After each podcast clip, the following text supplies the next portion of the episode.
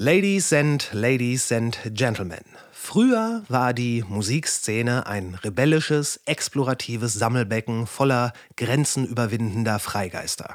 So wird zumindest davon erzählt. Ich habe keine Ahnung, ich war nicht dabei.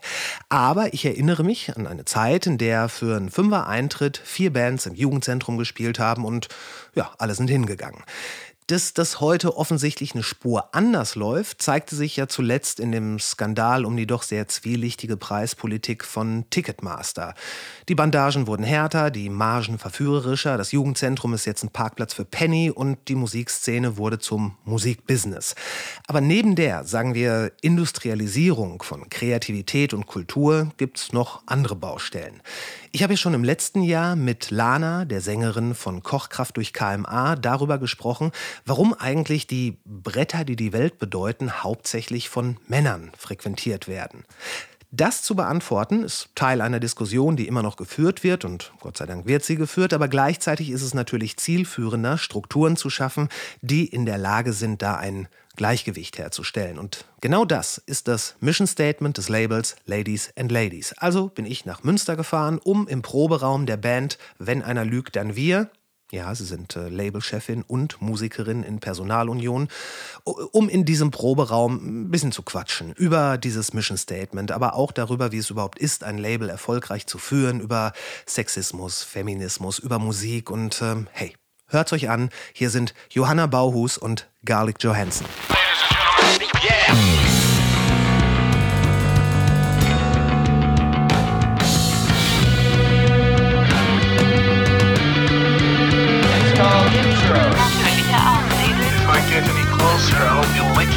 Wo alles nicht ganz so schlimm oder nicht ganz so geil. Was wirklich drauf anlegt, könnte man Suicide bei Tiger begehen. Ja, es kann schief gehen. Und das ist also Hier werden nicht so viele Leute erschossen. 10.000 Mann, wir brauchen Pferde und Kanonen. Ich finde den Plan super. Die Welt geht zugrunde. Alles Kacke, bis nächste Woche. Wir können ja so anfangen wie mit so einem wie mit so einem richtigen Interview, wo ich dann so investigative Fragen stelle. Ja, kannst du gerne äh, machen. Hättest du da Bock drauf? Ja.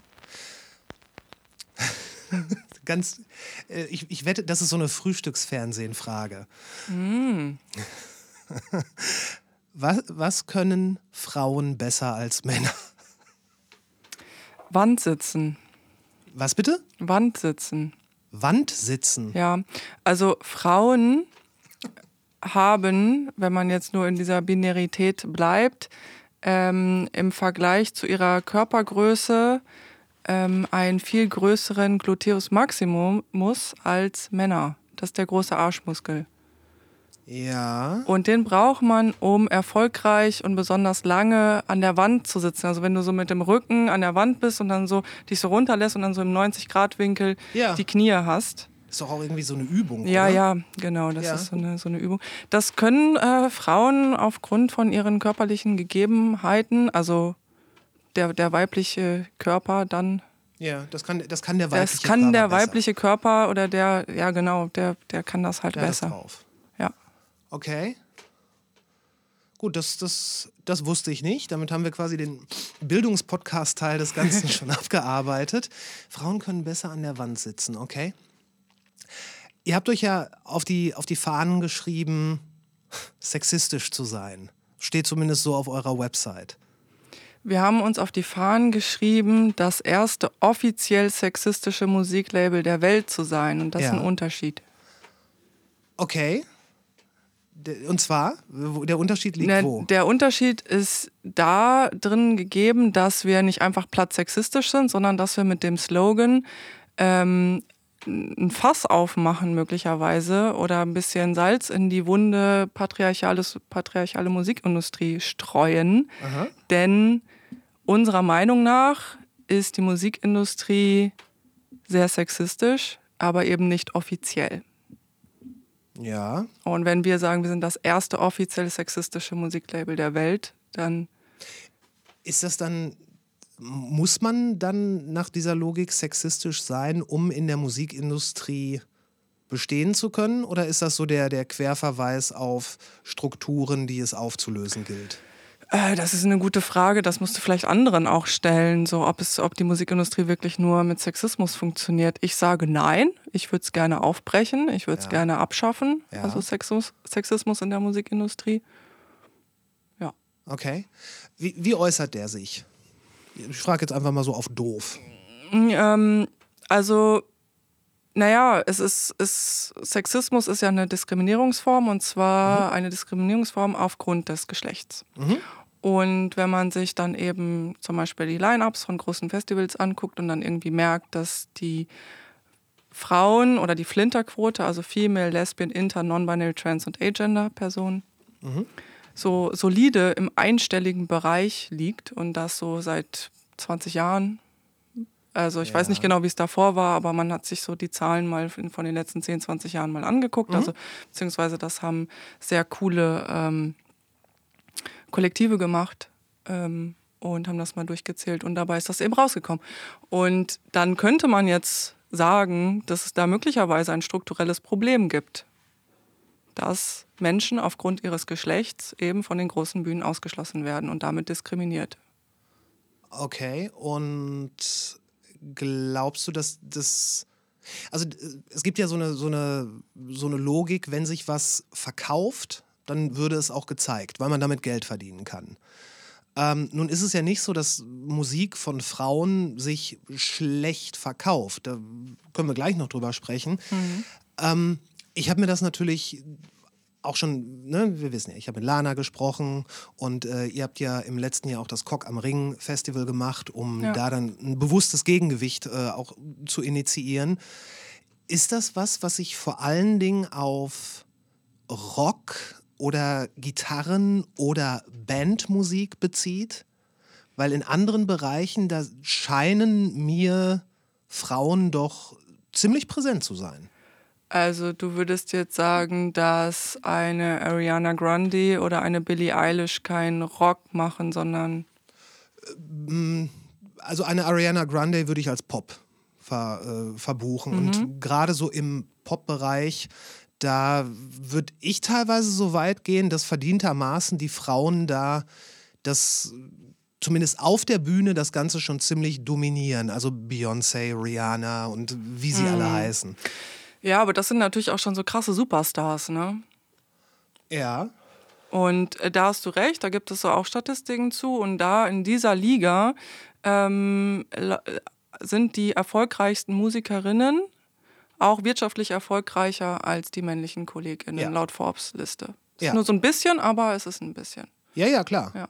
Und äh, auch, man liest ja auch immer wieder, wer dann jetzt das, da werden dann halt teilweise recht komische Vergleiche hergezogen, aber dann heißt es, Rihanna war die erste Sängerin, die XY erreicht hat. Oder Billie Eilish ist die erste Sängerin, die ähm, deren Debütalbum sich so und so häufig verkauft hat. Äh, auch bei den, bei den Grammys werden ja auch Artists wie Lizzo zum Beispiel, die, also äh, äh, gerade im Pop scheint da so die Wahrnehmung nicht das Problem zu sein. Naja, die Wahrnehmung halt auf diesem großen Level, ne? Und da musst du ja Ja. auch erstmal hinkommen. Und ich glaube, dass die, die, die Türen, die man da durchgehen muss, bis man ähm, auf, so einem, auf so einer Ebene ist, halt viel, viel, also dass man da viel, viel mehr Türen öffnen muss oder dass sie schwieriger zu öffnen sind, als wenn man jetzt, ähm, ja, ein weißer Mann ist.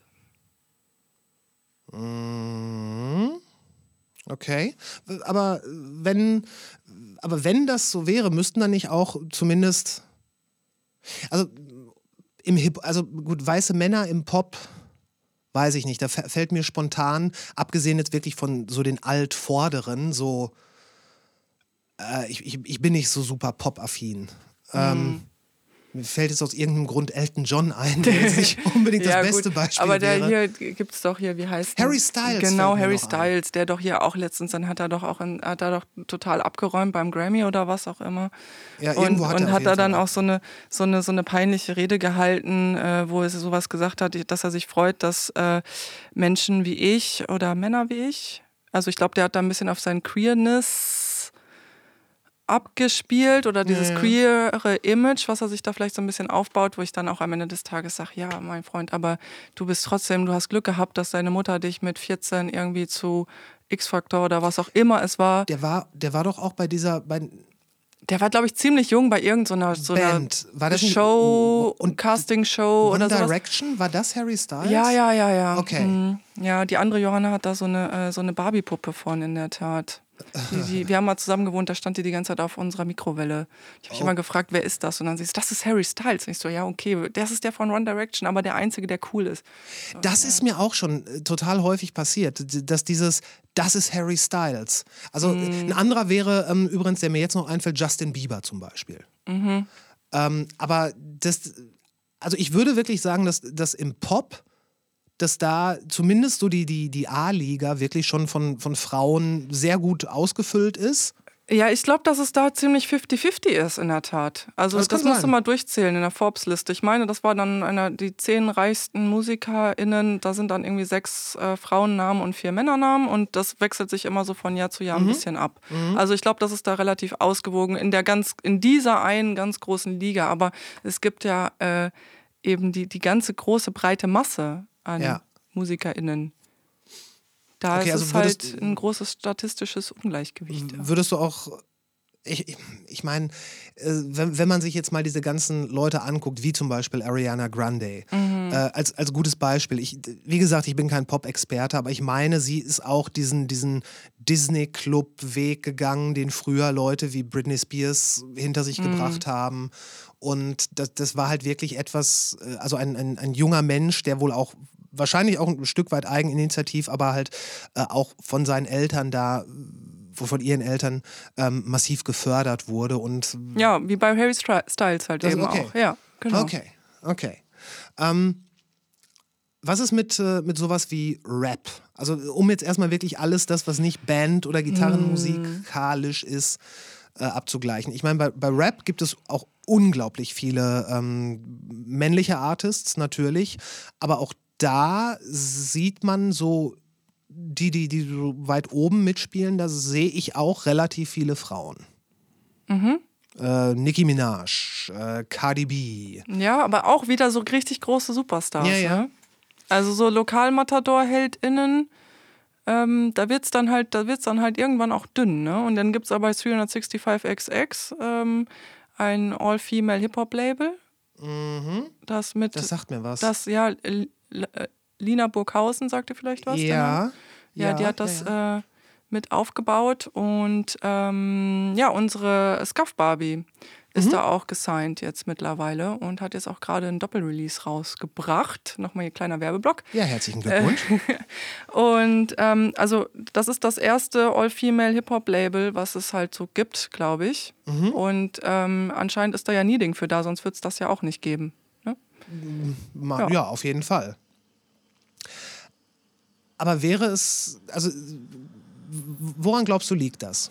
Warum, warum? Also es gibt die, es gibt die Artists. Also, Mhm. ne, man muss halt, deswegen heißt der Name 365XX ist auch daher gewählt, dass die Lina Burghausen mal so einen Blog angefangen hat und gesagt hat, ich bringe jetzt ein Jahr lang, äh, mache ich jeden Tag irgendwie ähm, äh, auf, auf meinen Blog ein, ein Artist-Profil von einer anderen weiblichen Rapperin oder Okay. Hip-Hop-Artist. Ja? Okay. Um halt zu zeigen, dass es die gibt, dass sie halt nur nicht repräsentiert werden.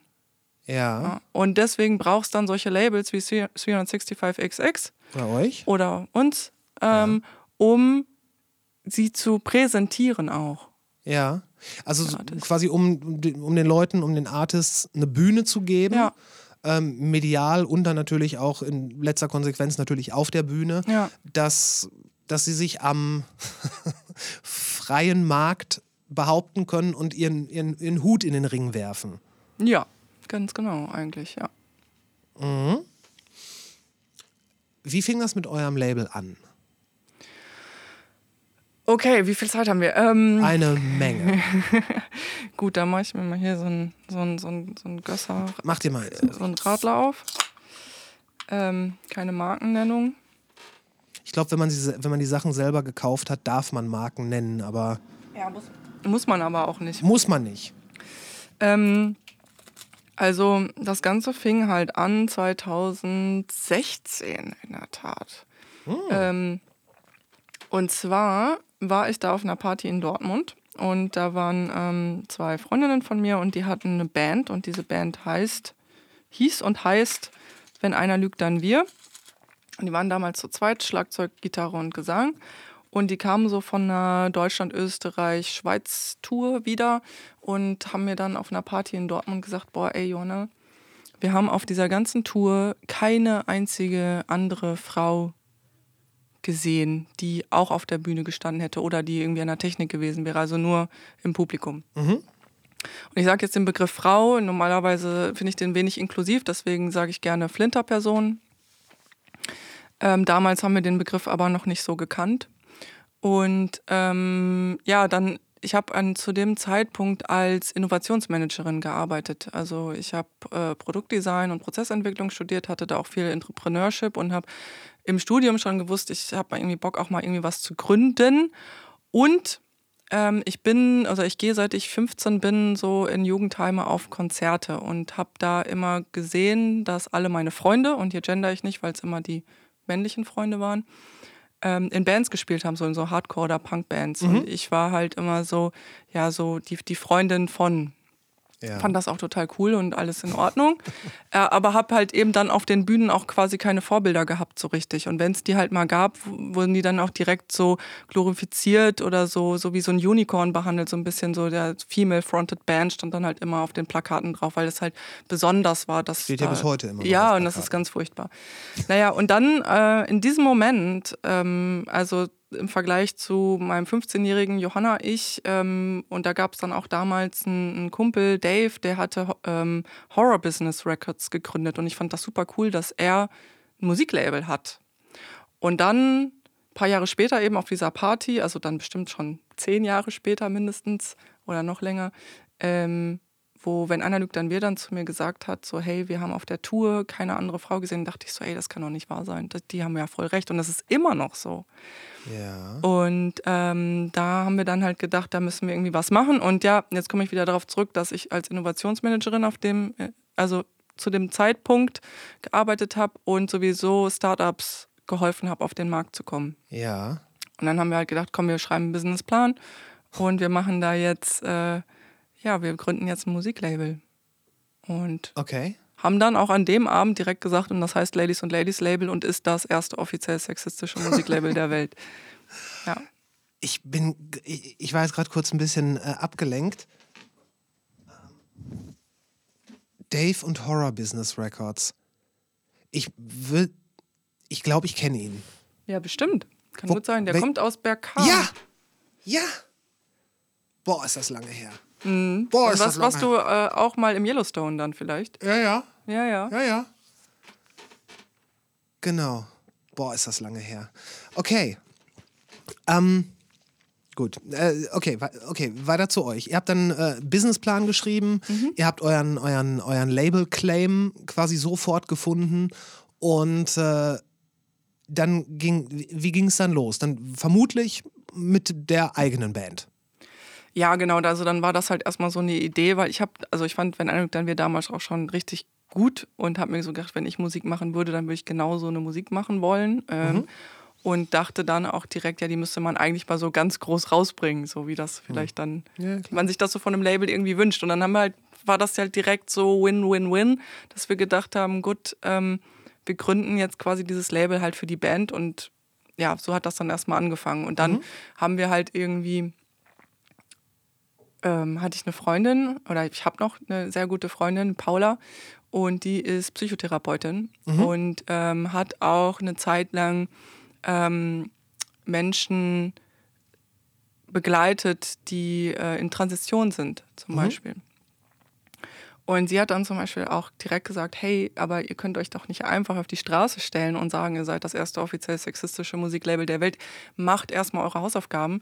Ähm, was bedeutet Sexismus? Ne? Was bedeutet Diskriminierung? Was bedeutet das? Was bedeutet das? Also, das sich mal mit auseinanderzusetzen, auch mit strukturellen Benachteiligungen und mit den eigenen Ismen, die man so hat. Also mit den eigenen internalisierten Sexismen, aber auch Rassismen, so. Ähm, Genau, und dann haben wir das halt gemacht und haben dann über viele Stunden Gespräche irgendwie raus deklariert, was für wen wir sein wollen und für wen wir nicht sein wollen. Und für uns stand dann halt auch relativ schnell fest, dass wir niemanden ausschließen wollen eigentlich. Aber das passiert dann ja schnell, wenn du sagst, du bist ein Label für Frauen. Und deswegen mhm. haben wir das auch nie gesagt. Also das steht mhm. auch unsere, auf unserer Website nicht.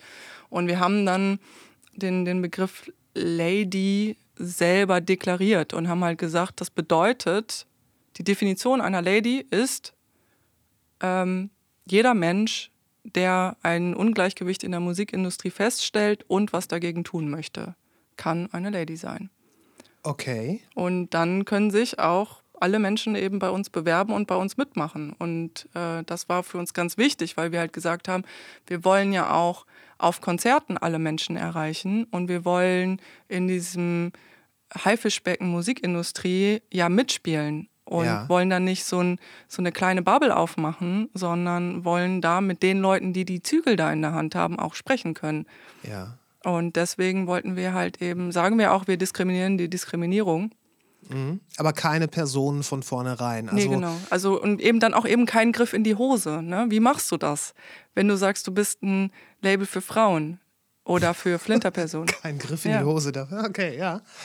Ähm, ja, und ähm, als ihr euch dann da dann so gefunden habt oder nachdem ihr, wie du gerade selber sagst, eure Hausaufgaben gemacht habt, wie, ich meine, es ist doch anfangs erstmal schwierig, dann Bands zu finden, oder?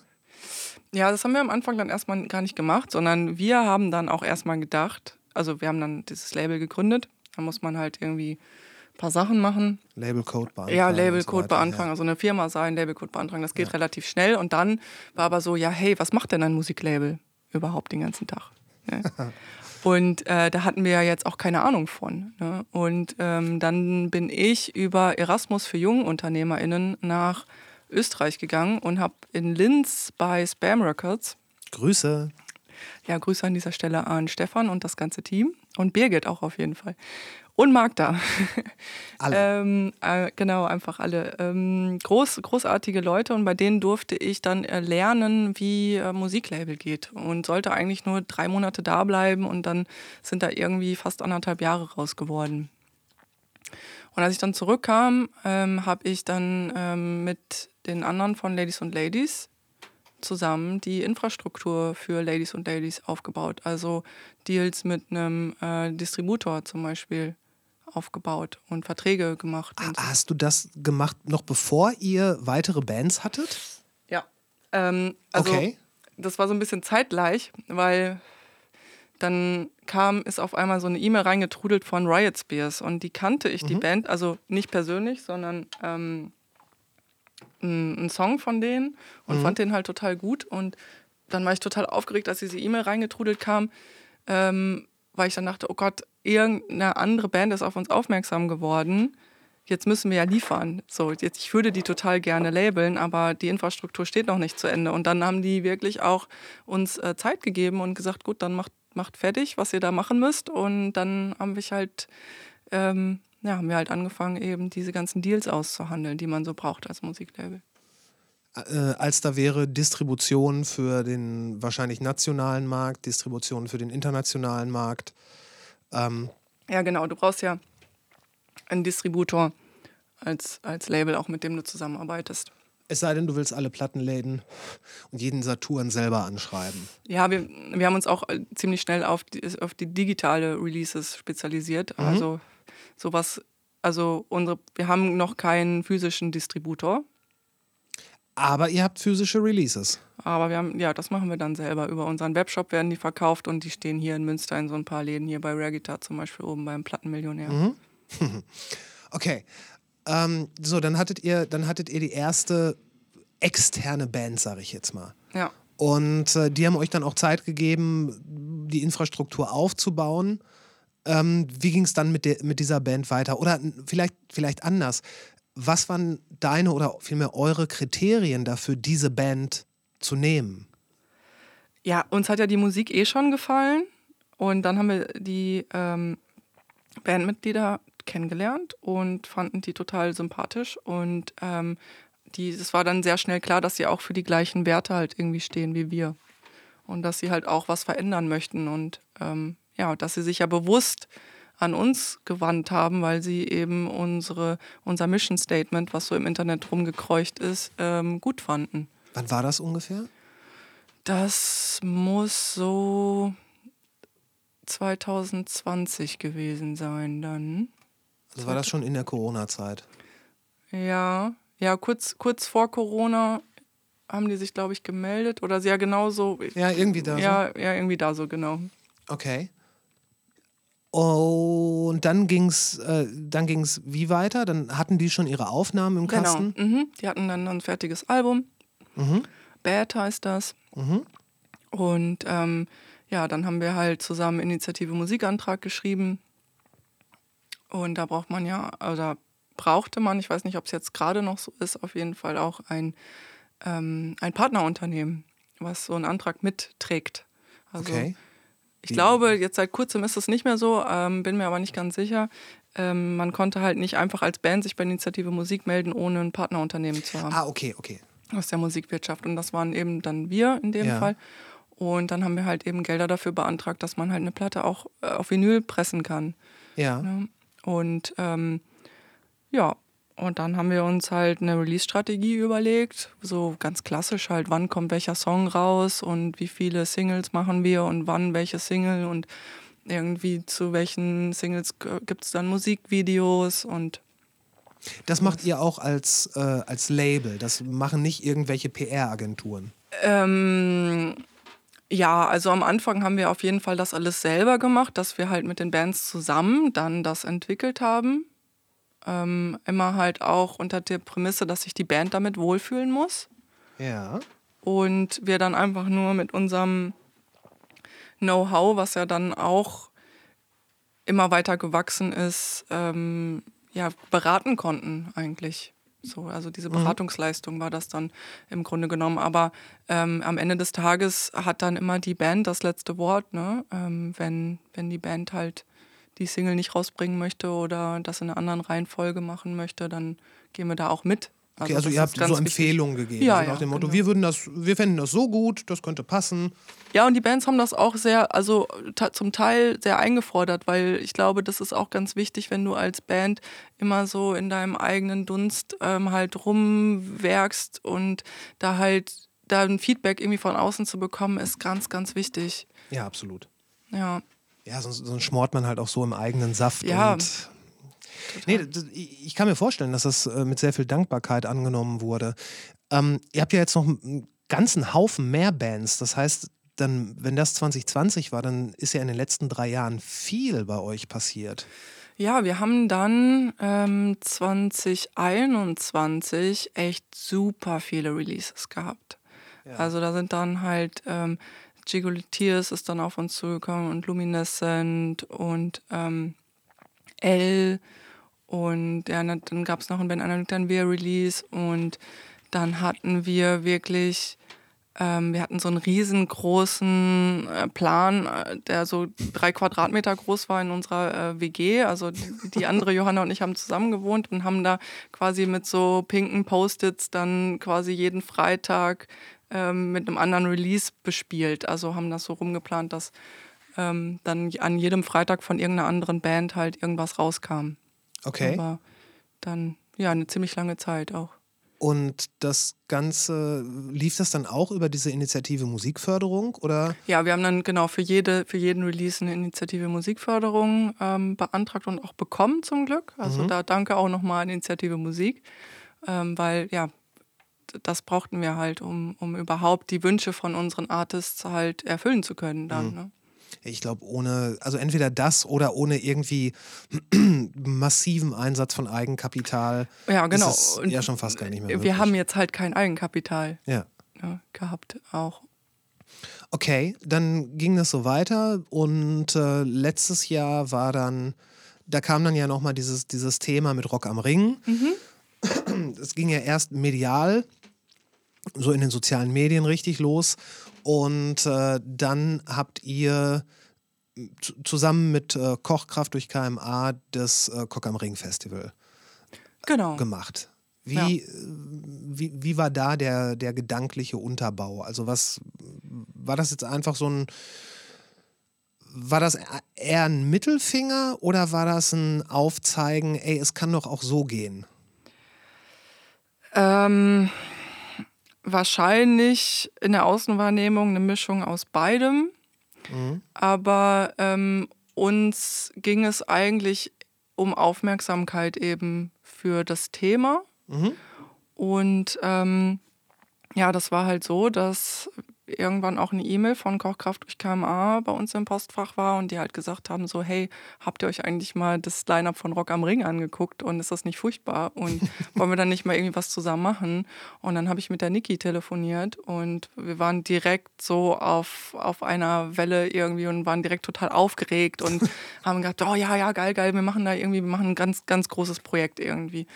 Und ähm, die Kochkraft, die sind ja alle, die haben ja so eine Energie und Ja. das hat auch so krass angesteckt und das war echt eine richtig, richtig, richtig tolle Zeit. Also ne, wir haben uns, glaube ich, sehr selber gegenseitig empowert und jeder hat irgendwie seine Superheldinnen-Skills da so mit reingebracht und dann ist irgendwie dieses Projekt ähm, Cock am Ring entstanden, das erstmal noch diesen Namen halt nicht hatte, aber wir hatten halt die Idee, ähm, also Kochkraft hatten, sind reingestisselt mit der Idee, ja, einen Sampler zu machen. Also zu sagen, hey, wie würde denn eigentlich Rock am Ring klingen, wenn die typischen Rock am Ring Songs quasi gecovert wären von Flinter-Bands oder nicht-männlichen Bands. Und ähm, genau, der Beray hat ja ein Tonstudio und hat dann auch direkt gesagt, so, hey, lass uns einen Aufruf machen ähm, und wenn Bands dann zu mir ins Studio kommen wollen und was aufnehmen wollen, dann mache ich das.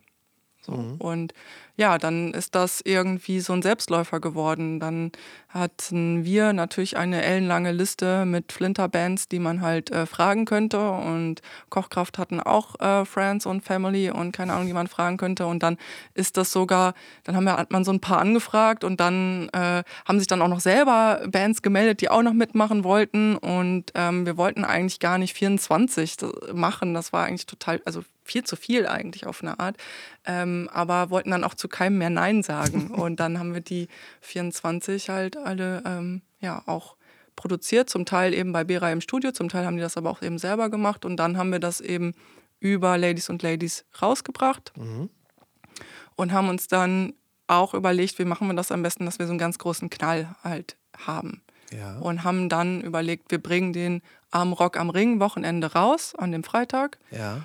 Und ähm, Kochkraft wollten dann auch äh, zu Rock am Ring fahren, wirklich, und dann halt den Sampler da irgendwie verteilen in irgendeiner Art und Weise. Und dann haben wir uns aber noch überlegt, ja, aber wir machen jetzt nicht irgendwie auch noch eine CD und dann ist, äh, drückt man die CD den Leuten da in die Hand und dann schmeißt sie die weg und das ist Müll und ist Ressourcen ver verschenken und so. Und auf jeden Fall haben wir dann uns da halt ganz viele coole äh, so, einen großen Strauß an, an Marketingaktionen halt überlegt So und essbare Flyer.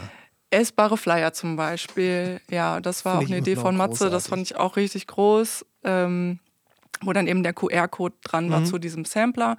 Und ich glaube, dieser ähm, Marketing-Stunt war auch so groß, weil ähm, Claudia Roth hatte den Beray irgendwann schon mal in seinem Studio besucht. Oh. Und ähm, da hatte er ihr wohl auch schon von diesem Projekt erzählt, was damals noch keinen Namen hatte. Und dann hatten die Grünen bei Ladies und Ladies mal einen Artist gebuckt für so eine Wahlkampfveranstaltung einfach.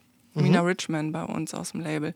Und da bin ich dann mitgefahren und habe da dann äh, Claudia Roth getroffen und habe dann die, die kurzen 30 Sekunden genutzt und äh, gesagt, hey Claudia, du kennst doch den Beray, ähm, wir haben da ja auch dieses Projekt, äh, das heißt jetzt so und so, also Cock am Ring und äh, könntest du, und sie hat direkt gesagt, okay, was soll ich tun? So, braucht ihr irgendwie Shoutouts oder was, ne? Und dann ich so, ja, äh, wie wär's mit äh, Schirmherrschaft? So, und dann sagt sie, okay, ich werde eure Schirmfrau.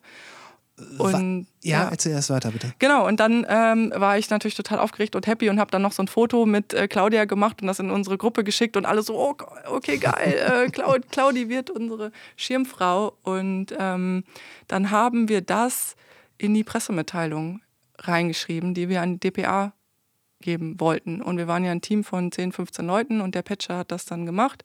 Und ähm, ich habe zeitgleich natürlich an den Bundestag ähm, eine E-Mail geschrieben und das sollte, wollte das halt sozusagen verschriftlichen, was Claudia mir halt per Handschlag äh, zugesichert hatte. Und dann ähm, hatten wir dieses Go noch nicht an dem Tag, wo Süddeutsche und FAZ die Sache geleakt hatten, obwohl da so ein Sperrvermerk drauf war. Okay. Ja, und dann musste ich natürlich am Bundestag anrufen und dann so ganz kleinlaut so, ähm, ja, da steht jetzt drin, Frau Roth ist unsere Schirmfrau. Was soll ich jetzt tun? Gegendarstellung, keine Ahnung. Und äh, dann hat es nochmal irgendwie ganz furchtbare zwei Stunden gedauert. Ähm, wir waren gerade mit einer lügt, dann wir auf der Autobahn, um zu einem Gig zu fahren. Und äh, die, dann irgendwann kam der, der erlösende Rückruf, dass das dann jetzt okay ist. Und ja. Okay, also Claudia Roth wurde eure ja, Schirmfrau, Schirmherrin. Ja, ich würde jetzt Schirmfrau bevorzugen, um halt dieses Herr nicht nochmal zu produzieren. Okay. Von der, von der sprachlichen okay. Seite her. Aber ja. Was, was sind eigentlich die Aufgaben einer Schirmfrau? Das ist eine gute Frage. Das äh, müsste man jetzt mal so nachschlagen. Ähm, für uns war das eben die große Legitimierung von ganz oben, dass das, ja. was wir machen, sinnvoll ist. Ja, das, das, das verstehe ich. Also und also, ja, also Frau Roth hat in dem Fall dann einfach äh, uns auch ein Video geschickt und dann unsere Sprache, also eine, eine, Videobotschaft geschickt und gesagt, warum das eben gut ist, was wir machen. Also was ich mich tatsächlich frage, ob ähm, so eine, eine, eine Schirmfrau oder in, ein Schirmherr, wie auch immer, also wirklich ja. nur das, diese Position, ob das in Anführungszeichen, und das, das will ich echt nicht runterspielen, äh, einfach nur das, das eindeutige und auch öffentliche Bekenntnis ist, ich, wer auch immer das jetzt ist, mhm. ähm, stehe dafür ein, stehe dafür gerade. Ich stehe dafür mit meinem Namen, Klaus Hipp. so. Ja. Ähm, oder ob das halt auch noch irgendwelche ähm, wirklichen Aufgaben mit sich, mit sich bringt. Also ich, ich weiß nicht, ob ja. ihr Ja, stimmt. Sie Eigentlich hätten wir Frau Roth mal fragen können, ob die mal Produktionsleitung macht dann bei uns auch. Das Zum Beispiel. Ja. Nein, aber generell, ich meine, das hört man ja häufig, dass diese und jene Initiative unter der Schirm, Entschuldigung, Herrschaft von XY ist. Mhm. Ähm, aber und ich habe mich irgendwann mal gefragt, ja, was, was macht denn, was machen diese Leute? Was ist diese Position? Aber es, es könnte natürlich durchaus sein, und das ist ja auch äh, legitim, dass es einfach nur heißt, das ist eine, ähm, eine Person mit einer gewissen Prominenz und die steht dafür und wenn sie danach gefragt wird, wird entsprechend äh, pro Initiative kommuniziert. Vielleicht ist es auch nur das. Ja, und in dem Fall ist es ja so wie eine Band, die im eigenen äh, Dunstkreis rumwerkelt und halt irgendwie ein Feedback von außen braucht, dass das, was sie machen, richtig gut ist. Für uns war mhm. das dann halt, hey, wir machen auch ein Politikum damit auf. Ne? Ja. Weil zum Beispiel Rock am Ring wird ja auch mit staatlichen Fördergeldern gefördert. Ne? Ist das so? Das ist so. Okay. Ja klar, Neustadt Kulturgelder, das sind Steuergelder. Neustadt, ja, okay, ja. Neustadt Kultur, ja, stimmt, stimmt. Ja. Und ähm, für uns war das dann eben halt von ganz oben gesagt zu bekommen, hey, das ist wichtig mhm. und richtig, was ihr macht. Mhm. Und halt eben gesehen zu werden dann halt auch. Ne? Wie, wie wenn du sagst, das, das wurde geleakt, wie waren die Reaktionen darauf? Ähm, durchweg positiv. Auch von der FAZ? Ja. Okay. Okay, also ihr habt da überhaupt keinen Gegenwind bekommen oder? Nee, gar nicht. Also es war sogar in der Headline drin, Cock am Ring. Das, die Headline war dann irgendwie Caroline Kebekus und Cock am Ring. Mhm. irgendwas. Ja. Und ähm, da war dann im, im Artikel war dann halt über diese Caroline Kebekus Show erzählt worden, diese Dix. Ja, ja genau, Dix. Und dann ähm, auch noch als zweites Beispiel eben für jetzt für eine, für eine Aktion zum, zu diesem Thema eben Cock am Ring, die Cock am Ring Geschichte. Genau. Okay, und dann kam das Festival selber. Mhm. Wie, äh, wie lief das? Wie war das? Ähm, genau, da haben wir dann nochmal so ein kleines Team abgespalten, die sich dann ähm, um das Festival hauptsächlich gekümmert hatten. Das waren Kira, Tina, Petsche und ich. Die dann so hauptsächlich das so konzipiert haben und Leute eingeladen haben und geguckt, dass wir nicht nur Bands dann da spielen lassen, sondern eben auch so ein Infotainment machen. Mhm. Also dass es da auch die Möglichkeit gibt, dass sich Initiativen da, dass sie dann Stand haben können und sich da vorstellen können. Aber dass es eben auch so Workshops gibt und ähm, wir hatten zum Beispiel einen Workshop, da gab es dann ähm, Frauen oder Flinterpersonen in der Rockmusikgeschichte, wo mhm. halt wirklich mehrere Stunden quasi mal aufgerollt wurde, wie überhaupt geschichtlich das alles einzuordnen ist, was für Ladies es in der Musikgeschichte halt gab und die halt uns gar nicht so bewusst sind, aber die halt großartige Sachen geleistet haben. Und ähm, somit haben wir da auch so ein bisschen Musikgeschichte geschrieben an dem Tag, weil wir halt einfach eben viel Informationen auch bereitgestellt haben, die man auch so erleben konnte mhm. und die man dann in so, ein, in so einem Festival-Kontext erleben konnte, der das ja auch einfach Spaß machen soll. Mhm. Und das ist, mhm. glaube ich, auch ganz wichtig, weil dieses ganze Thema ist ja oft auch so ein bisschen negativ konnotiert, weil man ja oft halt so Salz in Wunden streut oder weil sich das so anfühlt, als würden die eine Gruppierung irgendwie Salz in die Wunde von den anderen stecken. Und was du, glaube ich, gerade gesagt hast, mit gab es da irgendwie keinen Gegenwind und so. Generell gibt es natürlich immer Gegenwind, wenn du dich irgendwie feministisch im Internet äußerst zu irgendwelchen mhm. Themen. Da gibt es dann halt immer diese, diese, weiß ich nicht.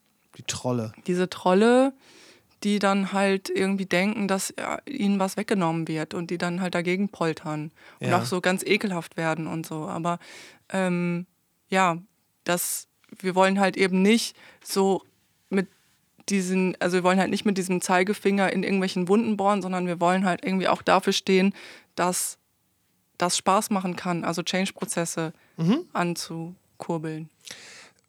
Was ich mich frage, mal abgesehen von den Trollen oder den Contra Contrarians im Internet, die nur darauf warten, gegen irgendwas irgendwas sagen zu können, würdest du mir zustimmen, dass der Feminismus so gesamtgesellschaftlich, zumindest in Deutschland,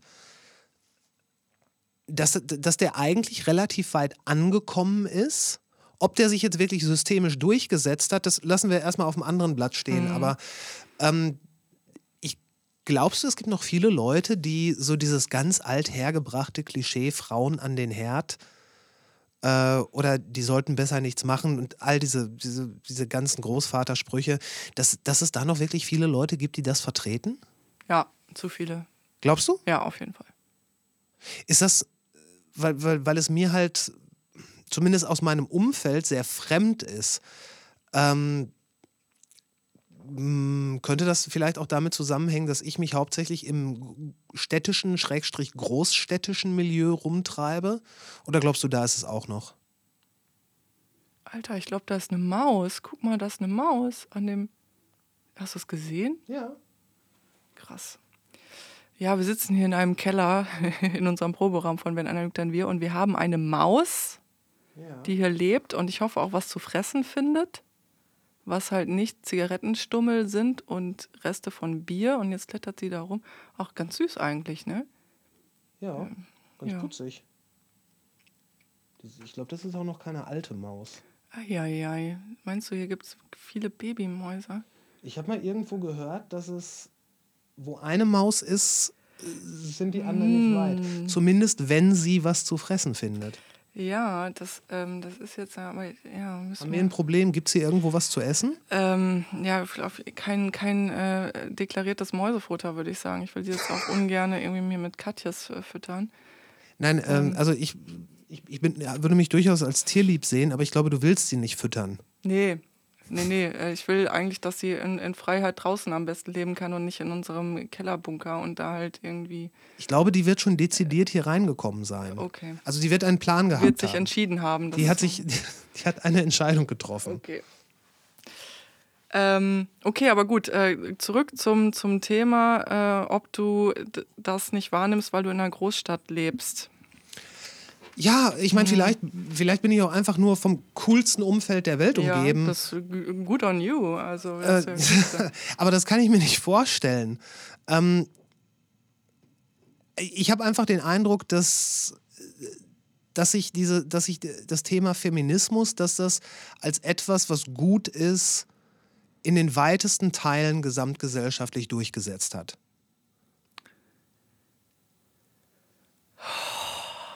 Ja. Und ich habe tatsächlich, um da vielleicht direkt einzulenken, mhm. ich habe auch den Eindruck, dass gerade in der Rockmusik und oder Gitarrenmusik dass, da, dass es da vielleicht was nachzuholen gibt, weil ähm, es gibt äh, Politikerinnen, Managerinnen und in allen Bereichen wahrscheinlich nicht so viel, wie es sein sollte.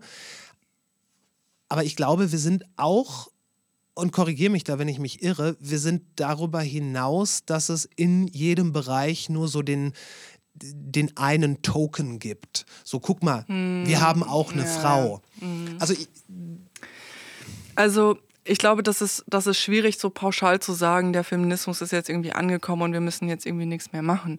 Also am ja, Ende des das, das, das habe ich nicht ja, gesagt. Ich, hab, ich meine, ein großer Teil des Feminismus ist angekommen. Ich würde sagen, ja, auch in meiner sehr feministischen Bubble, die halt immer größer wird und quasi schon keine Bubble mehr ist, ähm, sehe ich, dass es immer mehr und immer mehr gibt und mhm. das erfreut mich auch sehr, auf jeden Fall. Aber wenn man jetzt ähm, zum Beispiel sich anguckt, dass von den 49 äh, DAX geführten Unternehmen in Deutschland, oder von, nee, nicht von den 49, sondern von allen DAX geführten DAX-Konzernen in Deutschland, dass da die Führungsetage ähm, zu einem größeren Prozentsatz Michael heißt als dass es da Frauen gibt. Ja. Ich glaube, da haben wir noch was zu tun. Also es gibt, glaube ich, 49 DAX-Vorstände, die Thomas oder Michael heißen. Thomas und, ist auch, auch bei Bürgermeistern ja, ganz, ganz viel ja, vertreten. Ja, und es gibt 46 Frauen in total. Ja. Die meisten davon heißen Katja übrigens. Aber.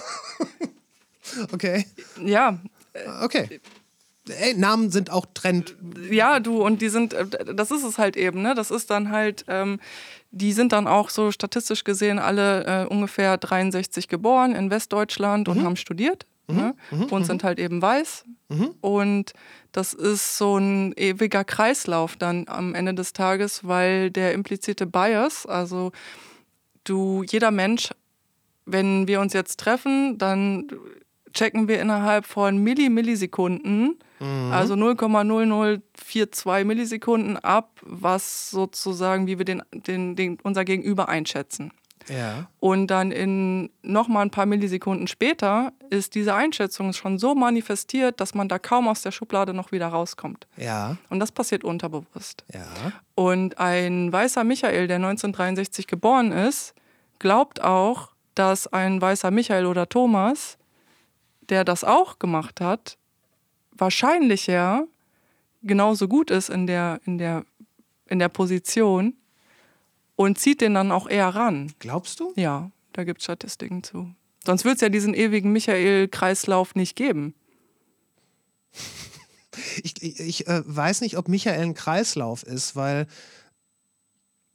ähm, naja, in Führungspositionen ist es ja so, dass immer weniger objektive äh, Gesichtspunkte ähm, eine Rolle spielen. Also ja, klar, das ist Vetternwirtschaft. Genau. Also sehr viel. Genau, und Musikindustrie ist halt auch eben People's Business, ne? Also.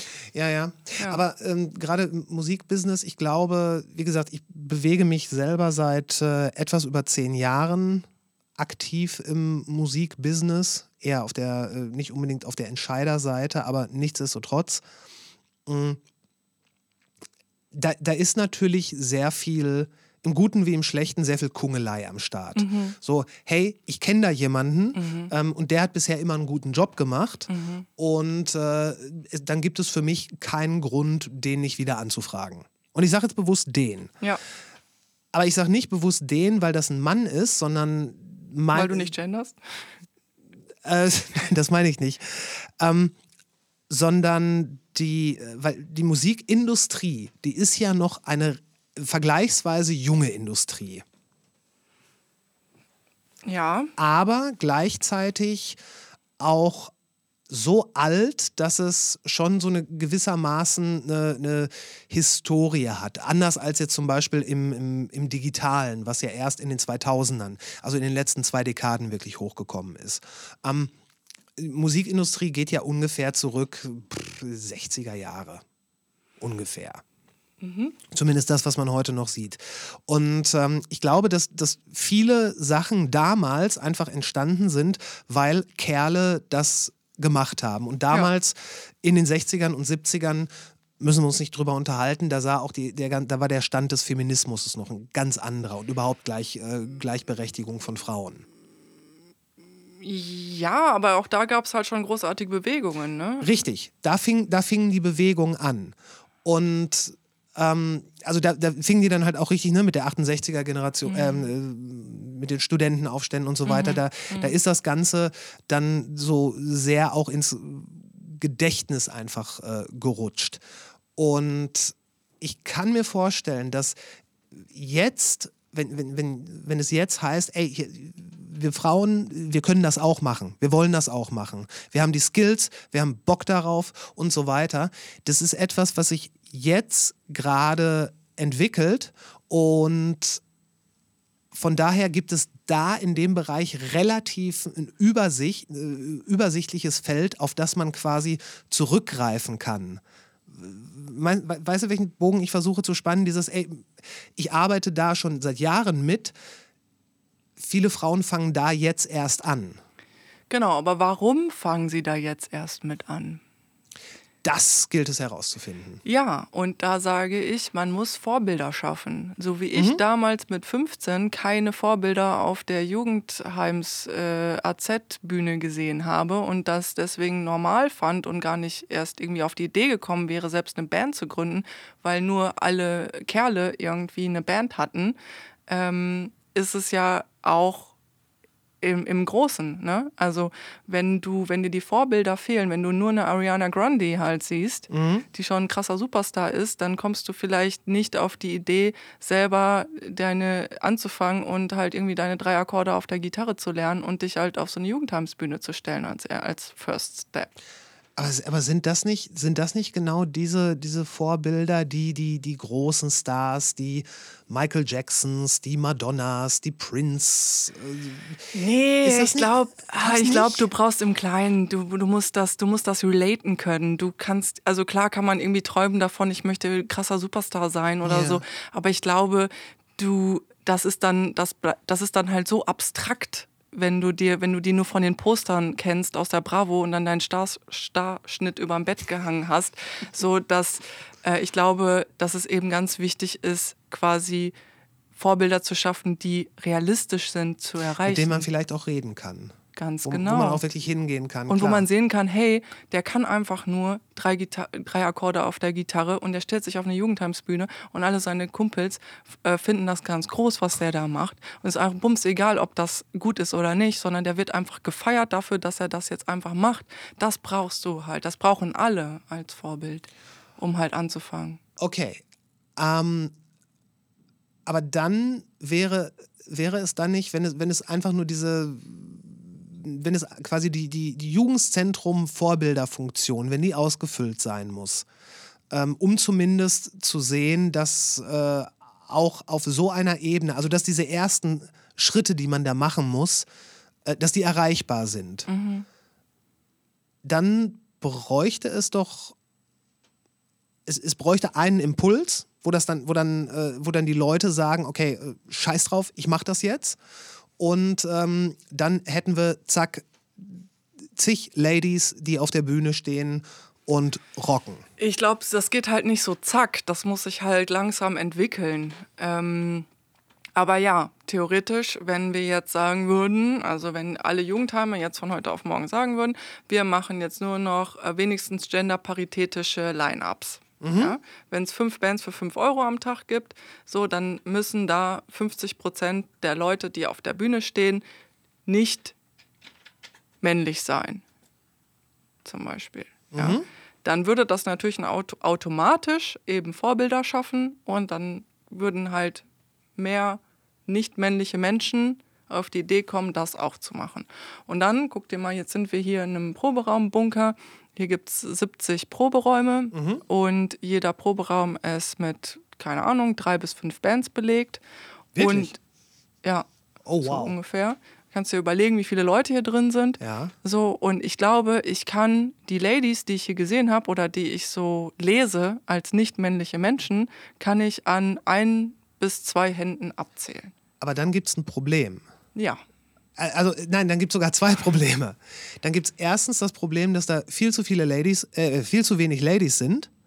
Und zum anderen, wenn jetzt ein Jugendzentrum sagt, wir machen das so, dass 50 Prozent nicht männlich äh, sein dürfen, damit dieses Konzert hier äh, stattfindet, dann können die das Konzert wahrscheinlich nicht stattfinden lassen, weil selbst hier in diesem Proberaumbunker mit 70 Proberäumen nicht genug äh, Ladies dafür zu finden sind. Ja, man muss halt anfangen, So. ne? Und man kann halt nicht, man, deswegen muss man sich jetzt auch vielleicht dann nicht auferlegen, das 50-50 zu machen, sondern man muss halt dann vielleicht sagen, ich versuche einfach diese Extrameile zu gehen und so viel zu schaffen, wie es geht. Und dann wird das halt über die Zeit irgendwann dazu führen, dass wir 50-50 erreichen können, auf jeden Fall. Ja. Ja, das, das denke ich Und auch. als wir jetzt hier ganz am Anfang angefangen haben, waren das auch noch mal weniger. Da waren wir hier die Einzigen gefühlt. Und dann war es immer so wirklich, dass ich selbst immer, wenn ich hier eine Lady gesehen habe, das, oh, da war schon, da war eine Lady. Hast du die gesehen? So, ich glaube, Fast das war so eine aufgeregt Lady. Ja, ja, ja, das war Maus. so. Und dann habe ich direkt gesagt, oh mein Gott, ich bin ja genauso schlimm, weil ich sie jetzt auch so äh, wie so ein Unicorn behandle, obwohl Ja. ich da ja eigentlich selber nicht so behandelt werden will, weißt du? Und es gibt hier echt so, so, das ist passiert immer weniger, aber es ist vor Jahren dann auch mal passiert, dass wir hier geprobt haben und mit einer weiblichen Schlagzeugerin und auf einmal geht die Tür auf, kommt so ein Typ rein und sagt so, hey, kann ich mir mal euren Schlagzeuger ausleihen? Und ich so, ja, äh, was? Also wenn überhaupt Schlagzeugerin, aber was willst du denn? Und dann ja, ich wollte ihr dann mal kurz erklären, wie Schlagzeugspielen geht. Okay. Da gibt's Zeugen für. Das ist, und selbst. Aber er dachte offenbar erst, es wäre ein Schlagzeuger. Na, der, der wusste schon, dass wir Ladies sind, Okay. auf jeden Fall. Okay. Ne? Und äh, dann erstmal so total perplex und dann, ähm, das war ein ganz, ganz schlimmer Moment. Und ähm, also ganz davon ab, dass es nie cool ist, ungefragt so, so eine Rückmeldung zu geben für egal Ja, wen, ja. ist es dann natürlich in dem Moment, wo du hier in dem, in dem Proberaum so einen Safer Space halt kreierst, ne? Ja. wo du halt sagst, komm, ey, wir trauen uns jetzt wirklich mal was zu machen unter uns. Wenn dann auf einmal die Tür aufgeht und jemand kommt rein und sagt, hey, das, was du machst, ist kacke, ich, ich zeig dir mal, wie es richtig geht, von ist halt nicht cool. Und also aber tatsächlich auch geschlechterunabhängig. Ja, also, genau, äh, aber- da, da und- kriegt man ja, sollte man eigentlich genau, einen aber Amp an den dann, Kopf geworfen dann bekommen. voll, aber dann könnte man halt, ich kann jetzt natürlich keinen A-B-Test machen, aber ich wage zu bezweifeln, dass das so passiert, wenn du männlich gelesen bist. Mag sein. Wahrscheinlich in letzter Instanz vor allen Dingen, weil man dann berechtigterweise äh, physische Repressalien befürchtet. Weil, Ja, also vielleicht. Wie gesagt, äh, ich habe selber lange genug in Proberäumen Krach gemacht äh, und man ist halt, im, also man ist ja eigentlich immer für Kritik offen, aber nicht, damit kommt man nicht in die Tür, sondern da könnte dann im Gespräch vielleicht, ach übrigens, wenn du da diesen, äh, die- diese Transition von Dreiviertel auf Vierviertel machst, versuch doch mal, bababam, so, äh, Wenn das man, ist ja wenn man nach anderes. Feedback gefragt wird, ja. Also ich Ja, finde auch das eine- kommt- auch noch hinzu. Genau, also ich finde auch so ungefragt Verbesserungsvorschläge zu geben, finde ich generell nicht cool. Der schlimmste Ähm, Schlag ist der Ratschlag. Ja, ja, kann man sich so auf seinen Sprüchekalender schreiben. Ja, steht da. ja, ne, gut, das, das, ist, das ist eine absolute Arschlochnummer. Ja, und äh, das, weißt du, äh, ich habe mir deinen Podcast mit Lana auch gestern nochmal reingezogen und da hat sie ja Hm. zum Beispiel auch äh, gesagt, dass ihr mal gesagt wurde, ja, was hast du denn hier für einen Schminkkoffer, wenn sie da halt irgendwie mit, mit ihrem Autotune-Gerät oder mit ihrem Gitarrenkoffer Hm. Ja, ja, oder genau. whatever mit auf die Bühne geht. Ja. Und ich glaube, also ganz ehrlich, alle Flinter-Bands, die ich kenne, die können so eine Geschichte erzählen. Ganz sicher. Ja. Ganz, ganz sicher.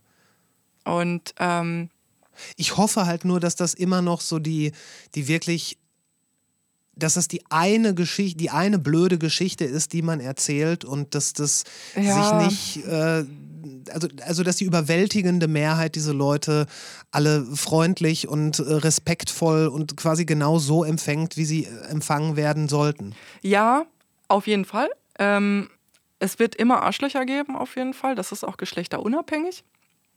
Aber es ist ja so, dass eben, deswegen habe ich ja vorhin auch impliziter Bias gesagt, dass viel unterbewusst passiert. Dass du das gar nicht irgendwie mit einem bösen Willen, du hast es vielleicht sogar echt gut gemeint, ne? da einen Ratschlag zu geben oder so.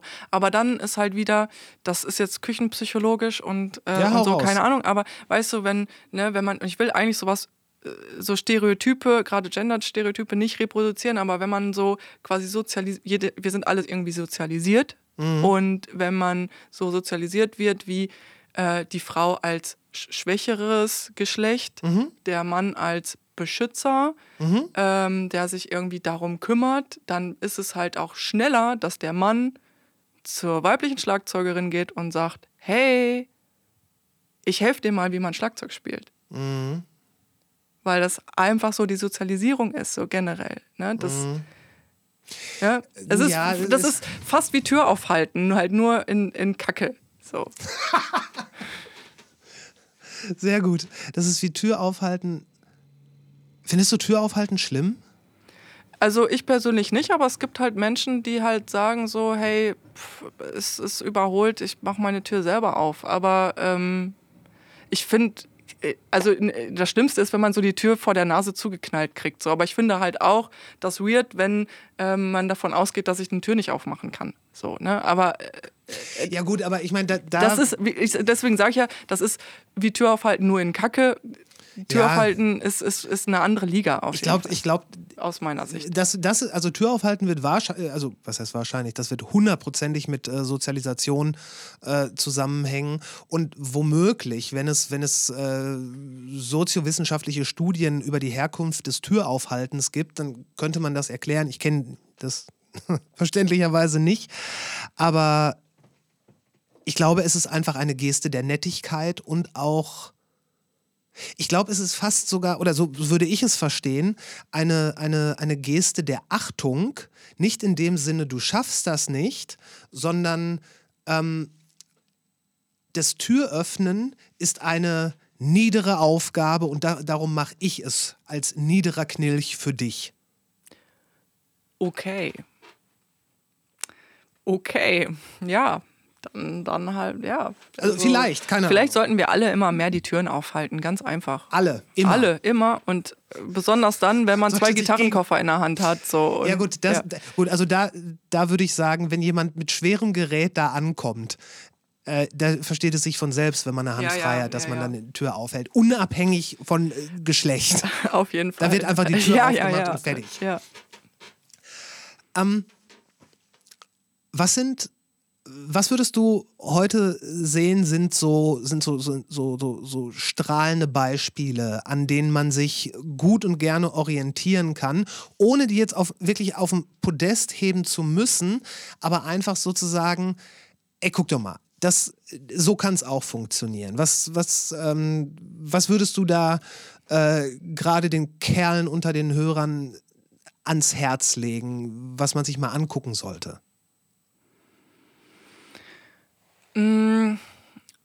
Also, das, es gibt da, glaube ich, wirklich nicht das eine, was man sich mal angucken sollte. Ich glaube, ich würde dann äh, quasi auf den Weg geben wollen, dass man sich selber mit den eigenen Verhaltensweisen, Privilegien, ähm, internalisierten Ismen äh, gegebenenfalls äh, beschäftigt und zulässt, mal zu reflektieren, ähm, ob warum ist mein Verhalten so, wie es ist und an welchen Stellen kann ich vielleicht mich ein bisschen umerziehen. Ja? Also ähm, es ist ja zum Beispiel so, dass Menschen mit einem männlichen Körper, die haben auch eine andere Hüftstellung und die haben halt irgendwie einen anderen Hüftwinkel von dem Oberschenkelknochen zur Hüfte zum Knie. Und deswegen ähm, sitzen sie oft breitbeinig. So. Und das hat aber auch noch andere Gründe. Und wenn sie jetzt sich quasi angelernt haben, aus, auch aus biolog also auch aus körperlichen Gründen breitbeinig zu sitzen ähm, und dann halt die Erfahrung machen, auch das ist aber auch noch irgendwie ein, ein damit nehme ich auch viel Raum ein, dann setzt sich keiner neben mich und dann habe ich halt direkt so einen Hochstatus, wenn ich mich irgendwie breitbeinig irgendwo hinsetze und irgendwie fühle ich mich ganz wohl mit meinem Hochstatus, dann ähm, macht es aber natürlich was mit dem Menschen, der dir gegenüber sitzt. Und der drückt den Menschen, der dir gegenüber sitzt, direkt in einen Tiefstatus. Kennst du diese Hochstatus-Tiefstatus-Geschichten? Nein. Also das bedeutet eigentlich, ähm, wenn zwei Menschen in einem Raum sind, dass immer einer von beiden den Hochstatus einnimmt und der andere den Tiefstatus. Ähm, und das kann dann auch im Laufe eines Gesprächs oder wie auch immer die ganze Zeit wechseln. Mhm. Und Menschen, es gibt halt Menschen, die ähm, so vom, vom Charakter an sich sich im Hochstatus wohler fühlen. Äh, und es gibt Menschen, die sich im Tiefstatus wohler fühlen.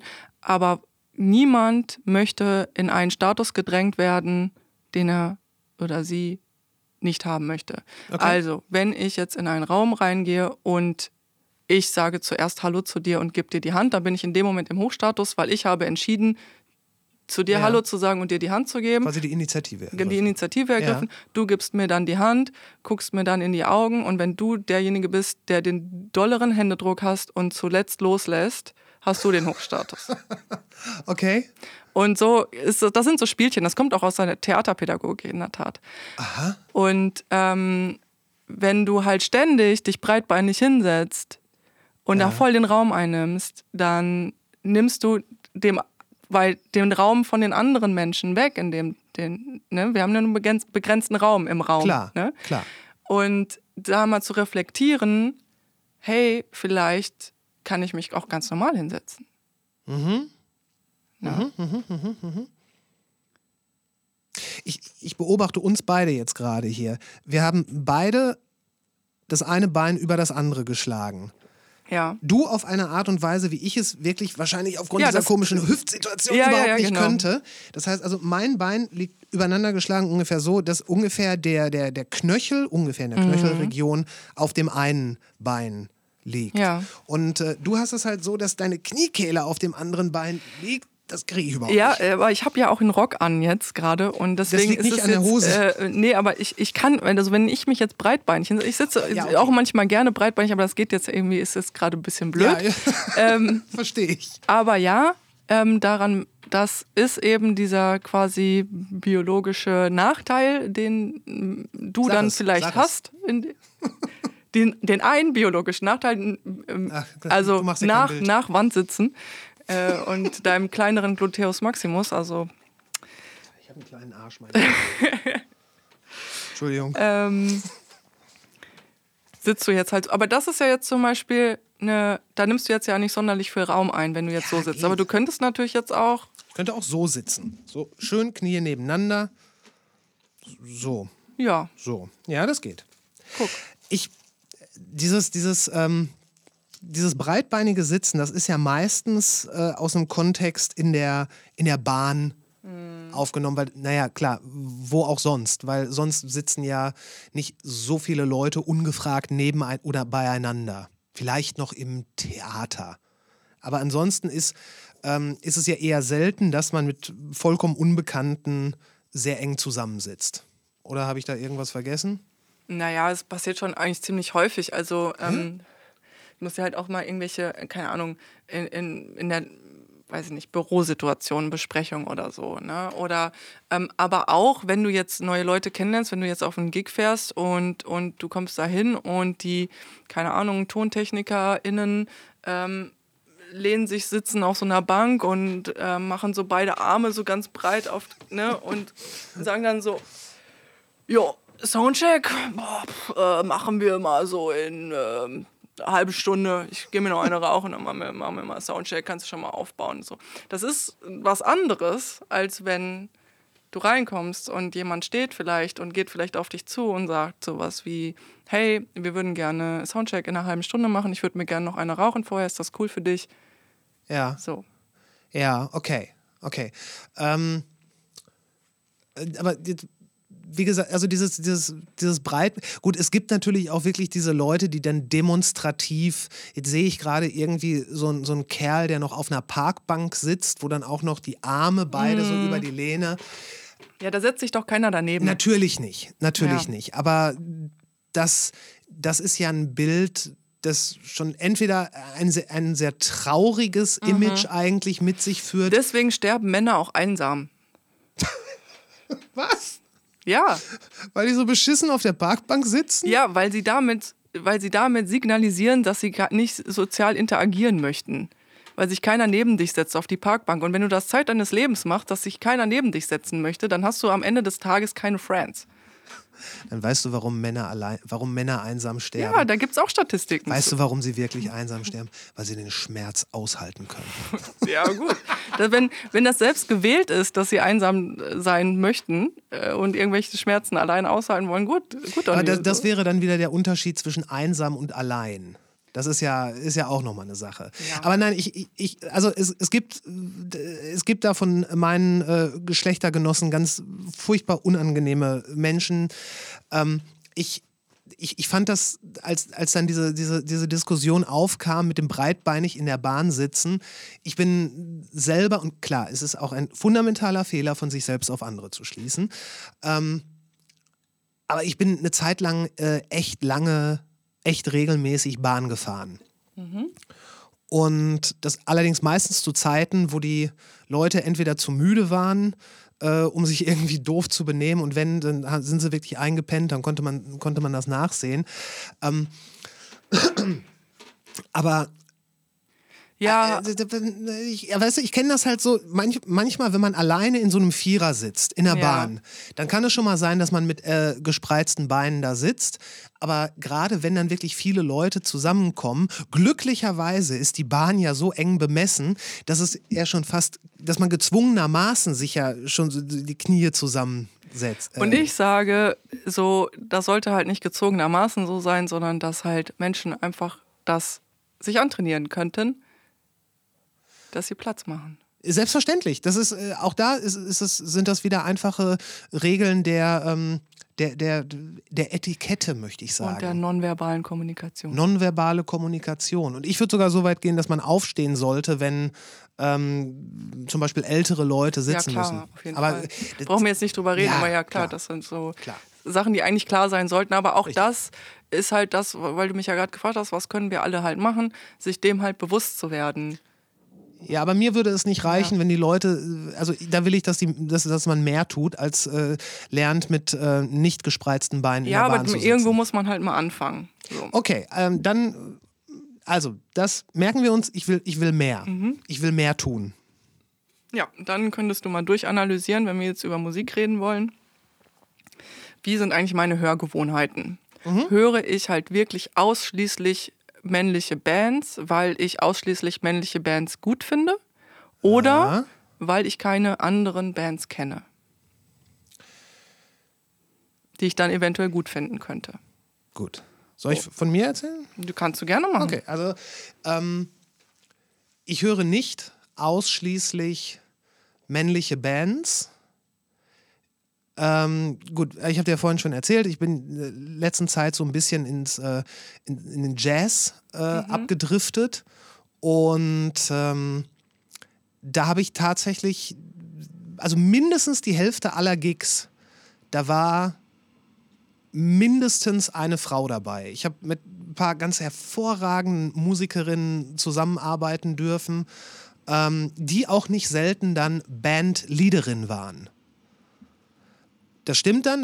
Ist, also klassisches äh, Beispiel ist ähm, die Lady am Piano und dann Schlagzeug und Bass. Äh, das war dann meistens von Männern besetzt. Das stimmt. Ähm, wenn ich an meinen eigenen Plattenschrank denke, da glaube ich, komme ich ganz gut weg. Schlimmer wäre es bei den Büchern, die ich lese. Da, da Oh, ja. müsste ich. Aber da kommen wir gleich zu. Also Platten, ähm, das, die ersten beiden Alben von Billie Eilish finde Ja. ich großartig, phänomenal.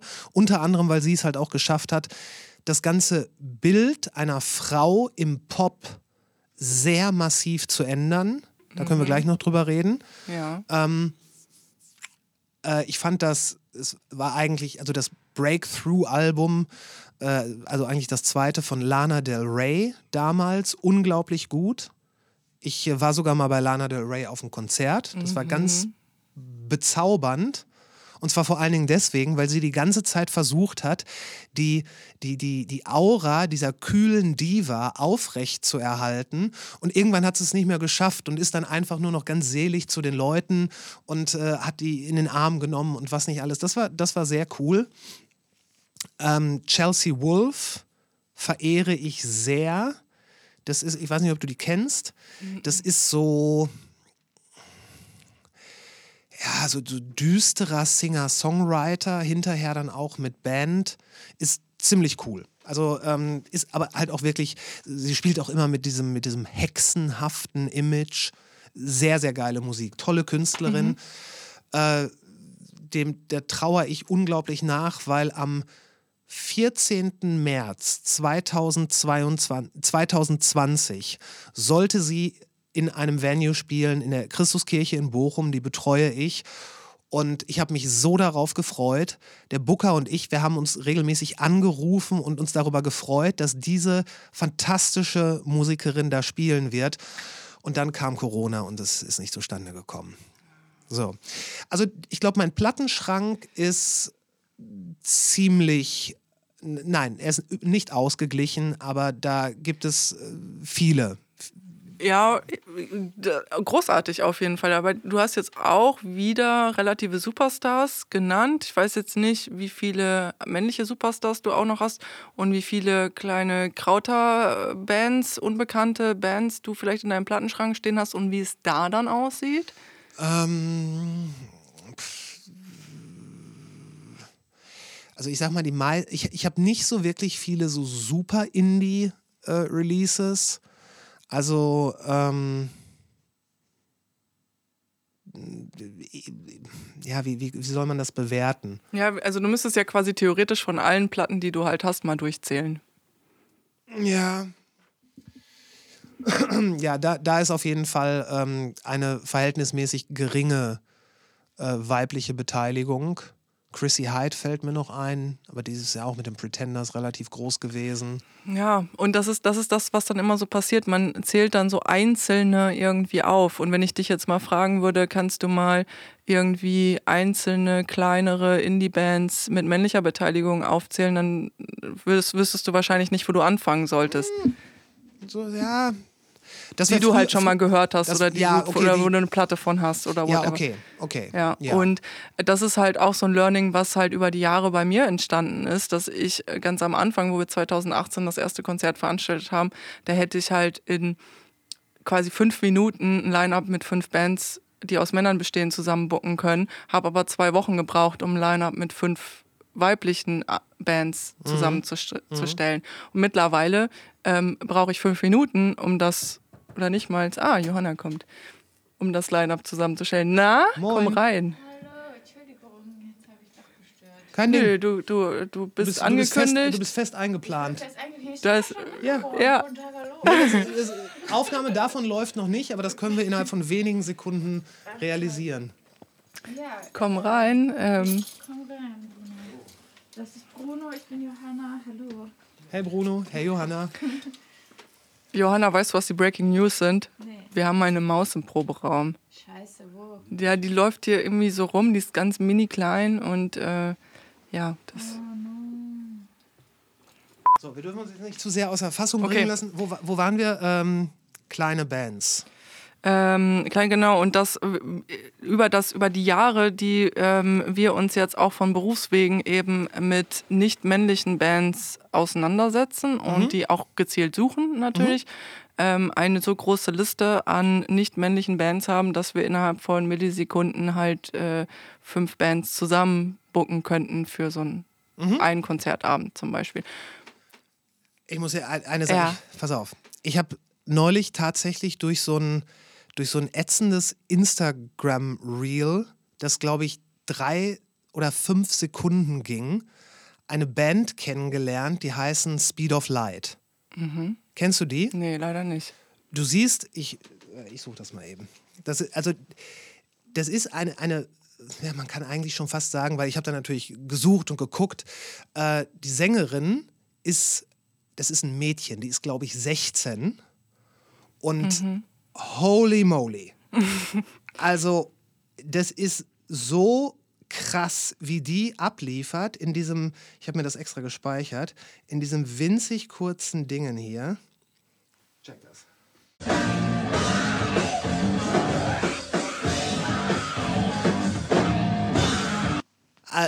Also Hammer.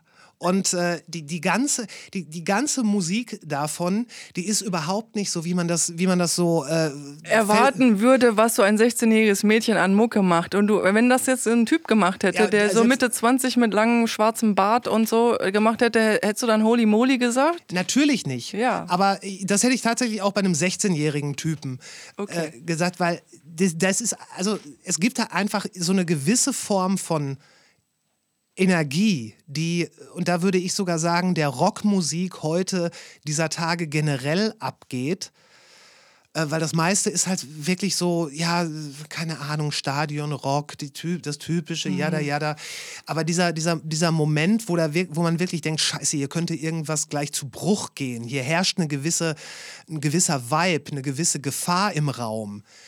Das ist etwas, was definitiv die Männer in den letzten 20 Jahren fast versäumt haben, in irgendeiner Art und Weise auf die Bühne zu bringen. Mhm. Und also, ne?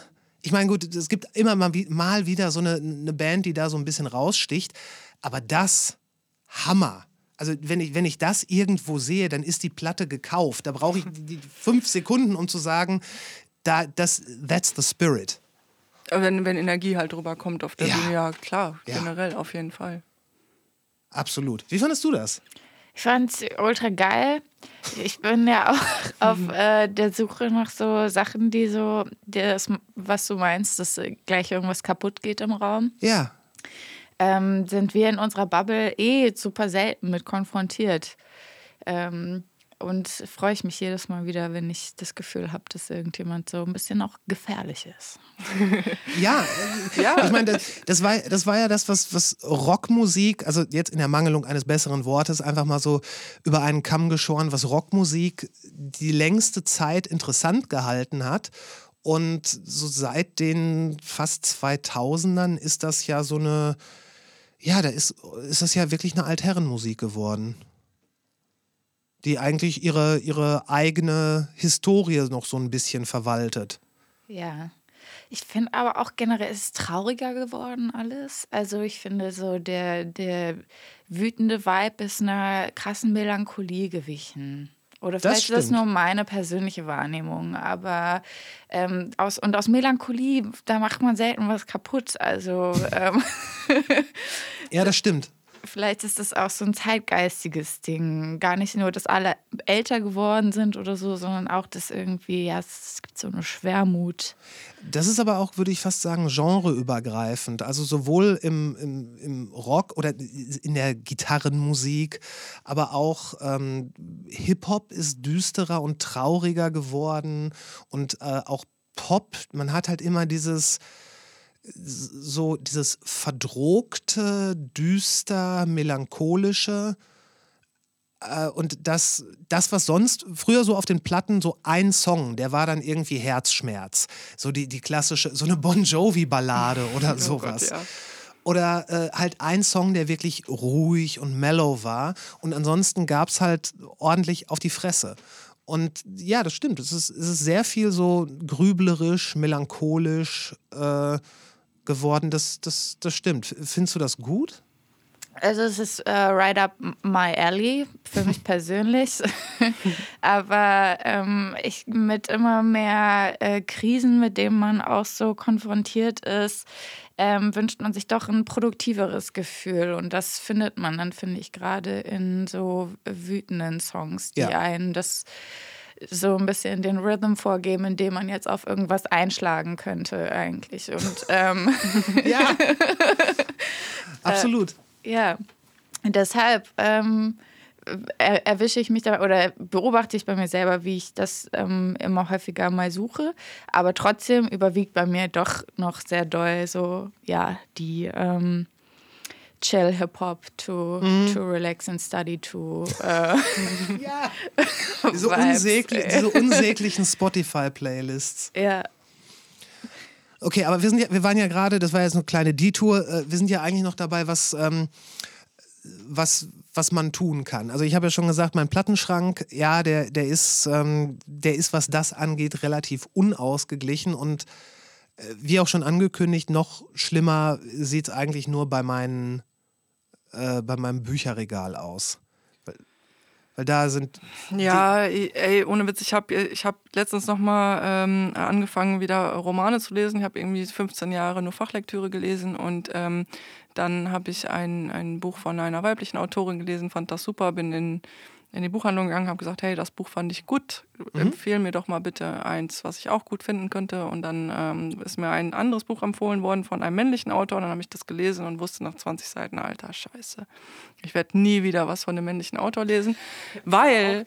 Ja, das ist ziemlich krass, aber in dem Buch war es halt wirklich leider so krass, dass ich auf diesen ersten 20 Seiten von allen weiblichen Darstellerinnen wusste, wie die Brust aussieht und wie groß sie ist. Was hast du gelesen? Brad Easton Ellis? Nee, das hieß ähm, Die Gerechte.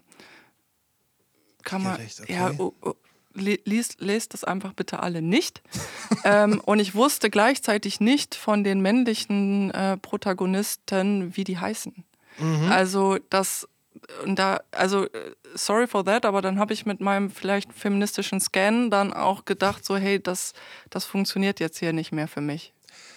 wenn ich dir ein Buch, also eins der, wie, wie gesagt, viel zu wenigen Bücher, die ich von äh, Autorinnen besitze, äh, Marisha Pessel, ist unglaublich gut geschrieben, unfassbar bildgewaltig. Die, die hat auch nicht allzu viel geschrieben. Ich glaube nur zwei oder drei Romane und der erste liegt puh, bestimmt schon 20 Jahre zurück. Ich könnte, ich weiß jetzt nicht mehr genau, wie es heißt.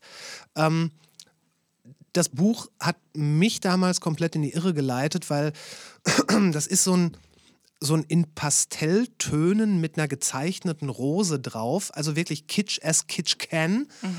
Äh, dafür aber so dick.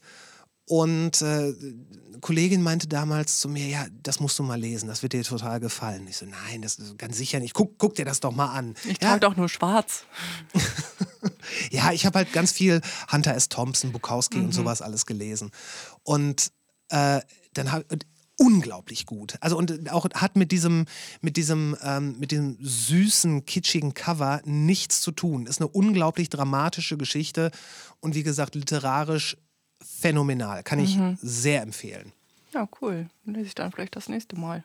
Ja, Ja. bringe ich dir demnächst mit. Okay, okay. So. Ähm, es- es gibt noch eine Sache, über die ich äh, gerne bei, das geht jetzt halt wieder so ein bisschen in diese Pop-Ecke. Ähm, wie ist das? Äh, ich will über Sexiness reden. Okay. Ähm, Ja, Yes. Let's talk about it. Darf ich dabei rauchen? Klar, wir rauchen auch die ganze Zeit. Ähm, ich habe den Eindruck, oder es fällt mir schwer, mich davon loszumachen, dass eine Mehrheit der auf welche Art auch immer gearteten, prominenten Frauen, sei es im Musikbusiness, sei es im, sagen wir, Influencer-Business und so weiter, dass es sehr, sehr wichtig ist, dass die gut aussehen. Bis sehr gut aussehen und das heißt äh, immer, das ist nicht selten mit dem Gebrauch von sehr viel Make-up unter Verwendung von abgefahrenen Make-up-Techniken und es hat immer was äh, damit zu tun, die richtigen Klamotten zu kaufen. Generell, also alles sehr, sehr konsumorientiert. Was haltet ihr davon? Ganz schön großes Fass. Ähm, Ja, ja, ja. ja. Sorry. Also was mich ähm, in der Vergangenheit äh, aus, dieser, aus diesem großen Themenfeld beschäftigt hat, war der inflationäre Gebrauch von äh, so Hyaluronsäure, Lipfiller. Ähm, ja.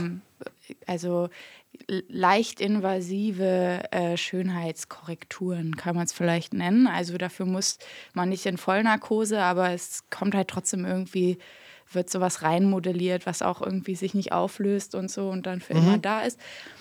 Ähm, und da habe ich so eine Wandlung durchgemacht von äh, Feminismus ist jede Entscheidung jeder Frau zu supporten, mhm. zu aber also selbst wenn die, die weiblich gelesene Person oder egal eigentlich welche Person sagt, ich mache das, weil ich das brauche, um glücklich zu sein oder weil ich glaube, dass ich damit glücklich bin, kann man das ganz loslösen davon, dass sie das auch braucht, um glücklich zu sein, weil unsere Gesellschaft ihr das Gefühl gibt, dass sie das braucht, um glücklich zu sein. Und ist das nicht dann ein Punkt, wo man so eine Selbstdisziplin üben sollte, ähm, vielleicht auch ohne diese invasiven Eingriffe zufrieden zu werden und vielleicht an einem anderen Punkt anzusetzen?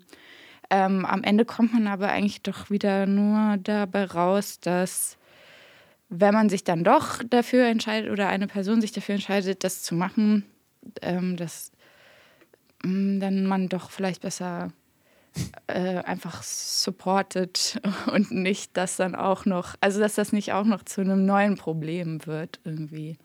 Ja, also ich glaube, was du meinst, ist halt so, dass man nicht so genau auseinanderklamüsern kann, vielleicht was irgendwie wirklich der Grund ist, warum man jetzt so oder so aussehen will, ob da vielleicht dann doch irgendein äh, internalisiertes Schönheitsideal dahinter steckt, was man irgendwie bedienen möchte.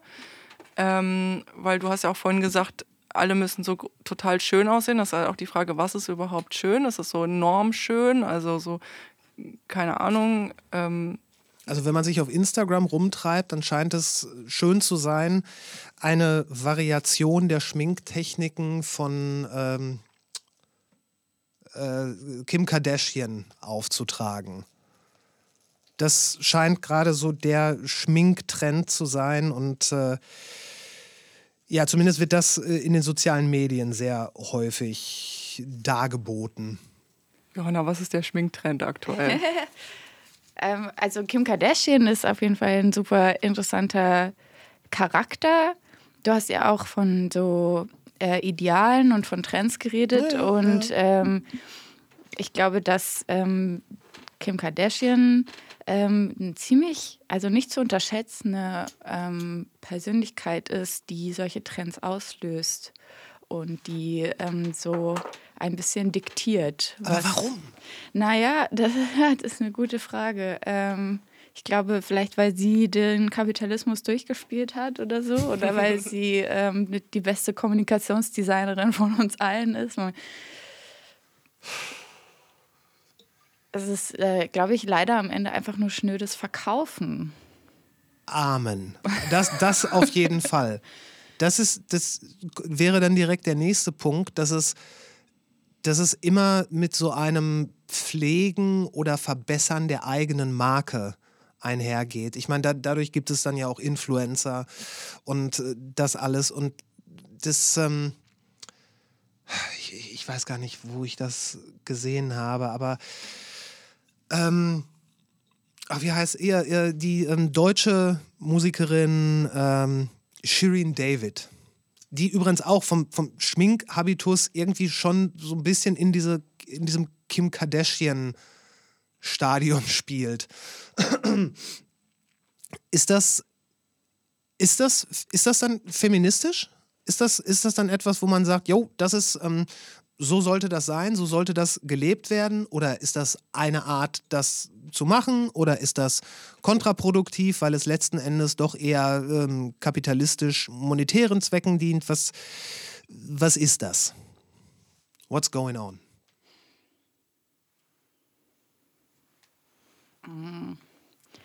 Also ich habe das zweite Album von Shireen David gehört und fand sehr viele Punchlines daraus ähm, sehr cool, wo sie ähm, mit diesen Vorwürfen, dass sie einfach nur sich verkauft und einfach nur geil aussieht, aber sonst nichts kann, irgendwie da so zurückschießt und sagt, dass, ähm, dass, dass sie das einfach gut macht und dass das deshalb funktioniert. Und ich habe das gehört und wollte das ähm, ganz doll glauben und, ähm, und wollte ähm, also sie, sie, hat da irgendwie Sympathiepunkte gesammelt, die sie dann aber leider kurze Zeit später wieder verspielt hat, als sie dann diesen Riesendeal mit McDonalds angenommen hat und ja. da ja so das Werbegesicht wurde.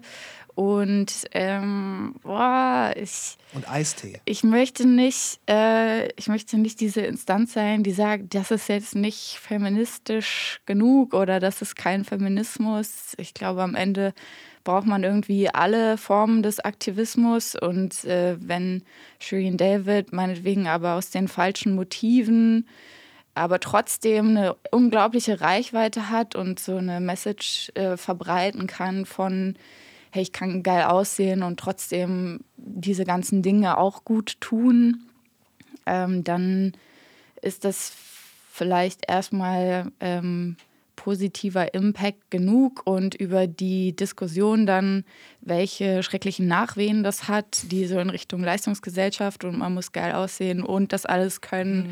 ähm, muss man dann vielleicht später reden. vielleicht müssen erstmal alle die Message kriegen, dass ja, also da, da, wo du sagtest, äh, Punchlines und so weiter. Also wenn, wenn, äh, wenn Rap ihr Werkzeug ist oder ihre Kunst, dann beherrscht sie das auf jeden Fall gut. Mhm. Da, also das, ähm, und vielleicht ist das, ist das auch ein, ähm, vielleicht ist das tatsächlich ein sexistischer Impuls von mir, dass ich mir dann denke, ey, du hast es, du bist richtig gut in dem, was du tust. Denn du suchst dir die richtigen Leute aus, die da Beats machen, du, deine Texte sind gut, dein Flow ist gut, das ist alles toll. Warum muss es immer noch so sein, dass vor allen Dingen dieses hypersexualisierte Bild immer mitschwingt und immer mitpräsent ist? Ist das, ähm, liegt da der Fehler bei mir? Vielleicht ist es auch internalisierter äh, Sexismus, also den, sozusagen dieses äh, Sexdesign als Waffe gegen alle anderen verwenden. Ähm. Ja, klar, man könnte natürlich auch erstmal fragen, warum sind überhaupt gewisse Körperteile von, bei Frauen sexualisiert und bei Männern halt eben nicht, zum Beispiel. Ne? Ähm, also eine, eine weibliche Brust ist halt sexualisiert, eine männliche Brust jetzt eher nicht. Ne?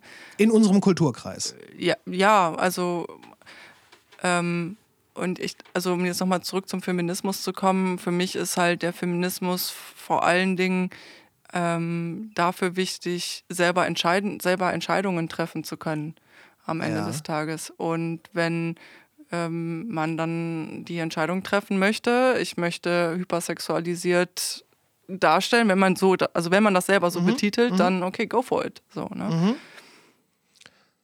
Ähm, das und wenn diese, diese Hypersexualisierung unter anderem damit einhergeht, dass man weiß, dass es funktioniert, weil Sexualisierung immer funktioniert, ist das dann, ist das, ist das dann die Entscheidung, etwas machen zu können, wie ich es will?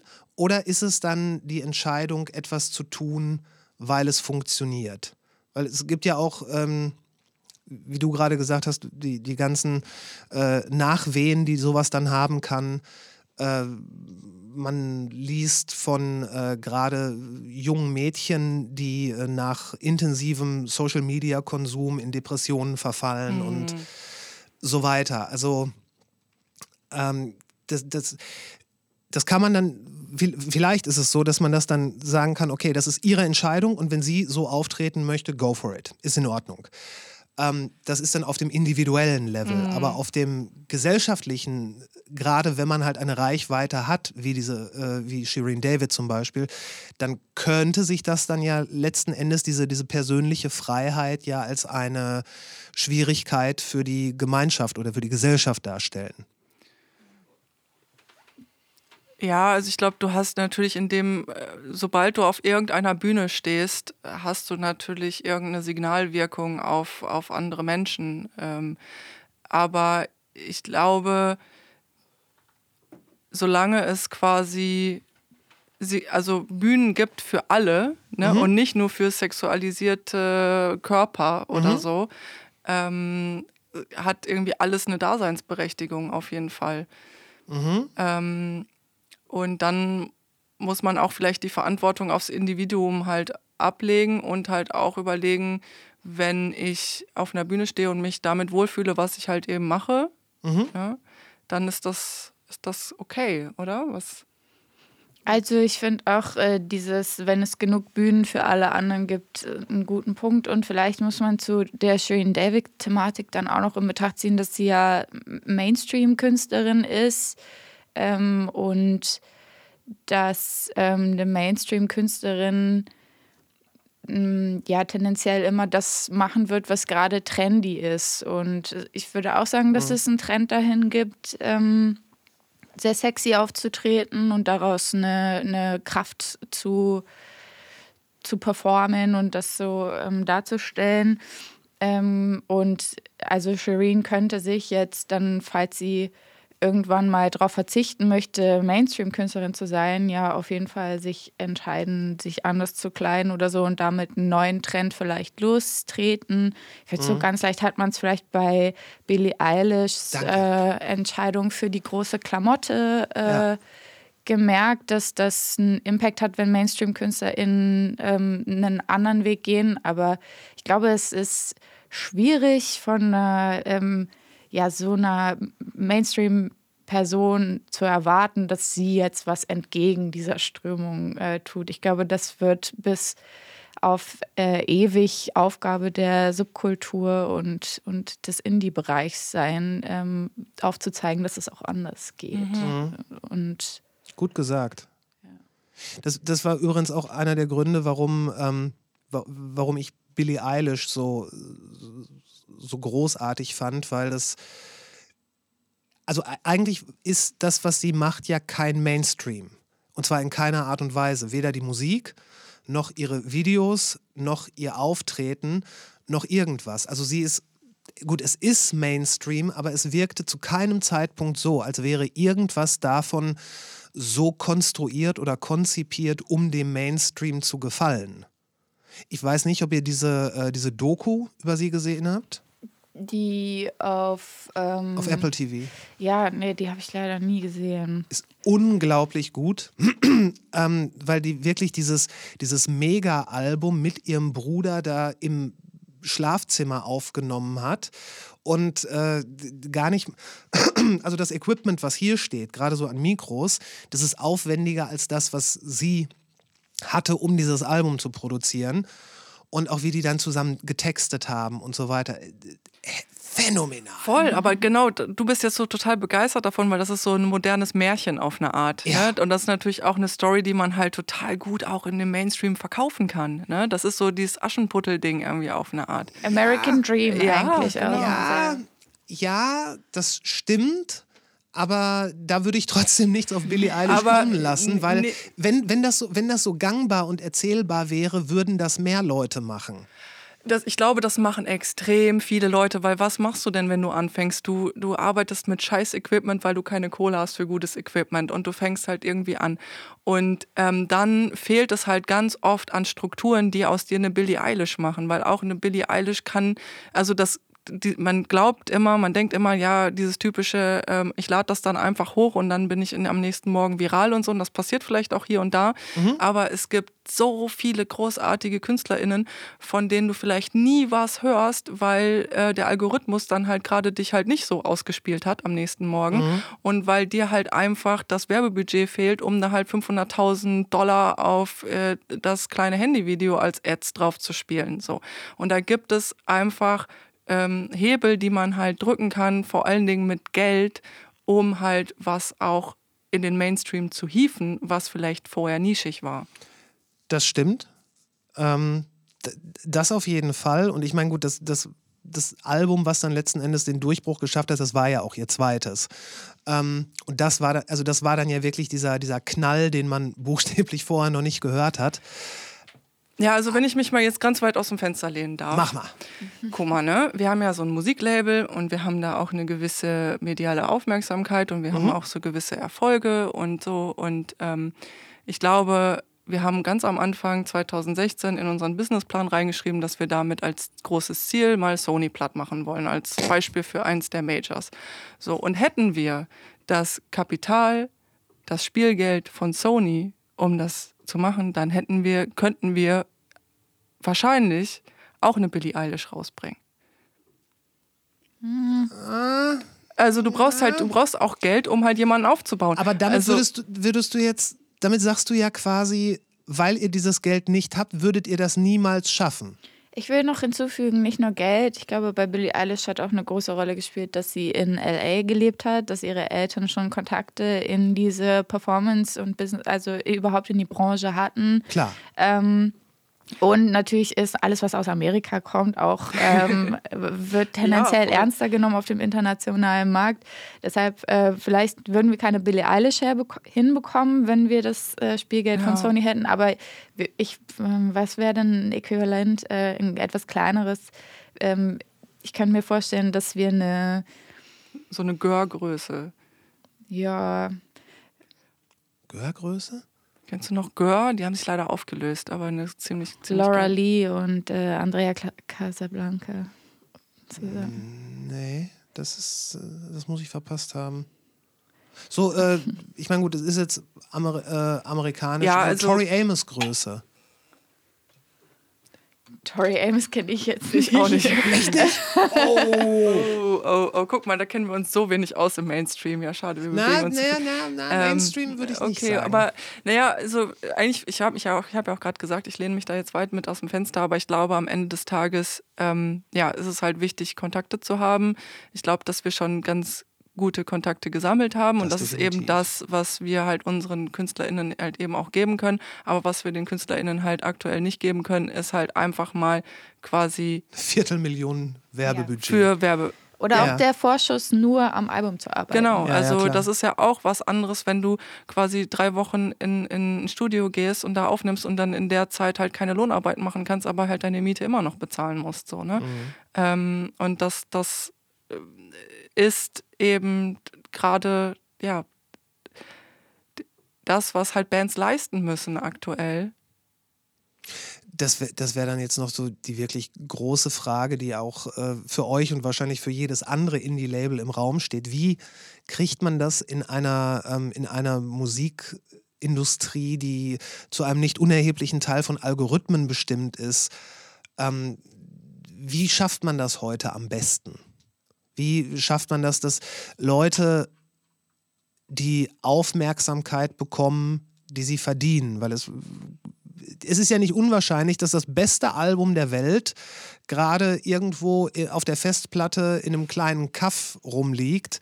Ja. Und obwohl äh, die Künstlerin vielleicht Internetanschluss hat, wird sie einfach nur übersehen und nicht gesehen. Was, was, was kann man da tun? Was sind da. Ja, da gibt es ganz viele Hebel. Also ähm, man kann, also wenn man jetzt sowas auf der Festplatte liegen hat und dann halt einfach irgendwo hochlädt, dann passiert meistens nicht viel. Ne? Aber man kann halt eben, wenn man sich da so ein bisschen einliest und dann halt irgendwie ein paar Kontakte knüpft und dann kann man halt irgendwie gucken, ähm, dass man zum Beispiel eine vernünftige Release-Strategie halt aufbaut, die halt auch DIY funktionieren kann. Ne? Dass man sich halt genau überlegt, frühzeitig überlegt, wann kommt dieser Song raus. Ne, dass Ja. es halt nicht irgendwie an Weihnachten kommt und nicht irgendwie in der Sommerpause und ähm, im besten Fall auch nicht dann, wenn, wenn irgendwie alle anderen halt auch irgendwie was releasen. Und das kannst du aber natürlich schwer beeinflussen, aber man kann halt immer so ein bisschen gucken, dass es dann halt dazu passt und dann kann man sich halt überlegen, hey, wem erzähle ich halt davon, dass ich das habe? So, also wie kann ich halt auch zum Beispiel mit MusikredakteurInnen einen Kontakt aufbauen ähm, und kann dann auch im so im Low-Level halt gucken, dass ich halt stattfinde. Ne? Also dass ich dann vielleicht von einem von einem kleinen Fanzine irgendwie gefeatured werde oder dass es da vielleicht einen kleinen Bericht über meinen meinen Song oder über mein Album gibt und ähm, wie komme ich halt irgendwie auch an Gigs, wie kann ich da halt irgendwie stattfinden, dass ich halt spielen kann. Ne?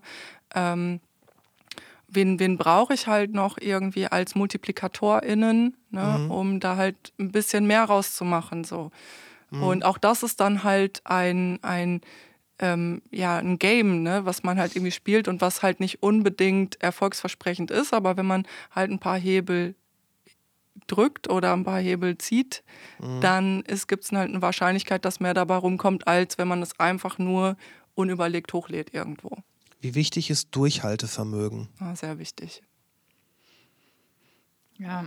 Ja, und auch also Zeitinvestment, also dieses zum Beispiel Multiplikatorentreffen, das äh, wusste ich auch lange nicht, aber es gibt tatsächlich halt diese Orte, wo sehr viele Leute aufeinandertreffen, die zum Beispiel irgendeine Connection zu einem größeren Label haben oder zu einer Booking-Agentur oder so. Ich denke jetzt an so Musik-Business-Konferenzen oder so. Ähm, ich, also Ja. das ist immer mit Hürden verbunden, da irgendwie eingeladen zu werden oder hinzukommen. Die sind dann auch meistens natürlich in großen Städten. Das heißt, wenn du jetzt irgendwo in der Uckermark äh, das Album auf der Festplatte liegen hast, dann ist es natürlich mit noch mehr Geld und Aufwand verbunden, äh, das irgendwie mal in die Hand zu drücken, one-on-one. Ähm, also infrastrukturmäßig äh, kann es dann auch sein, also hört man ja auch in super vielen Künstlerbiografien, ziehen nach Hamburg, ziehen nach Berlin, ähm, halt dahin, wo die, die Leute Zieh nach sind. Münster. Ziehen nach, Ja, Münster ist ein Scheißstandort für, für Musiklabel auf jeden Fall. Es gibt in NRW überhaupt gar keine Musiklabelförderung, aber in, in Berlin oder in Hamburg gibt es das zum Beispiel schon. in Köln geht ein bisschen was ab, aber ja, so förderungsmäßig sieht es nicht so gut aus. Ist das, ist, sind das dann Gelder, die von, äh, vom Land kommen, also von NRW oder von der Kommune?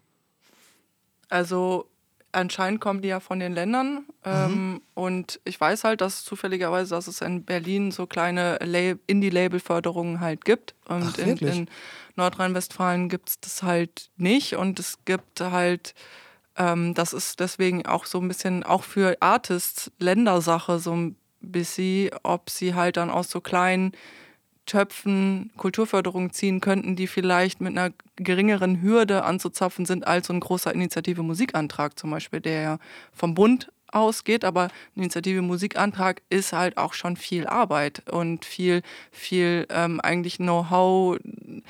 Und eigentlich, also ich glaube, wenn man da als kleine Band vor so vor dem FAQs von Initiative Musik sitzt, dann äh, hört man vielleicht auch erstmal auf, den Antrag wieder zu schreiben So schlimm? ich finde, den- also ich fand das erste Mal auf jeden Fall schon krass anstrengend und war auch sehr dankbar dafür, irgendwie Feedback zu kriegen von Menschen, die sowas schon mal gemacht hatten. Und ja. Äh, Und das, das heißt, eine, äh, eine, eine Stadt wie Berlin, in der ja. Ah, die Musik geht los.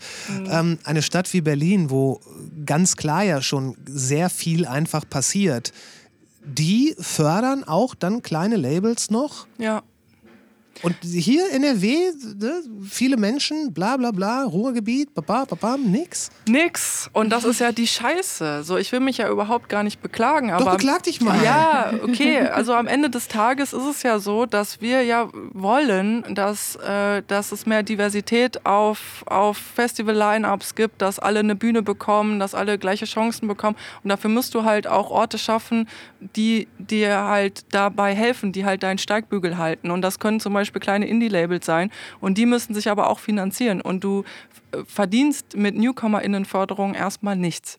Ja, natürlich nicht. Ja, und, und am Ende des Tages ist das halt bei den meisten Indie-Labels halt eine Liebhaberei, so, ne, die das halt einfach aus, aus Hobby machen. Und ich glaube, wenn wir mal hochrechnen würden, wie viele Stunden wir in Ladies und Ladies reingesteckt haben, dann sind wir da aber ganz weit im Minusbereich.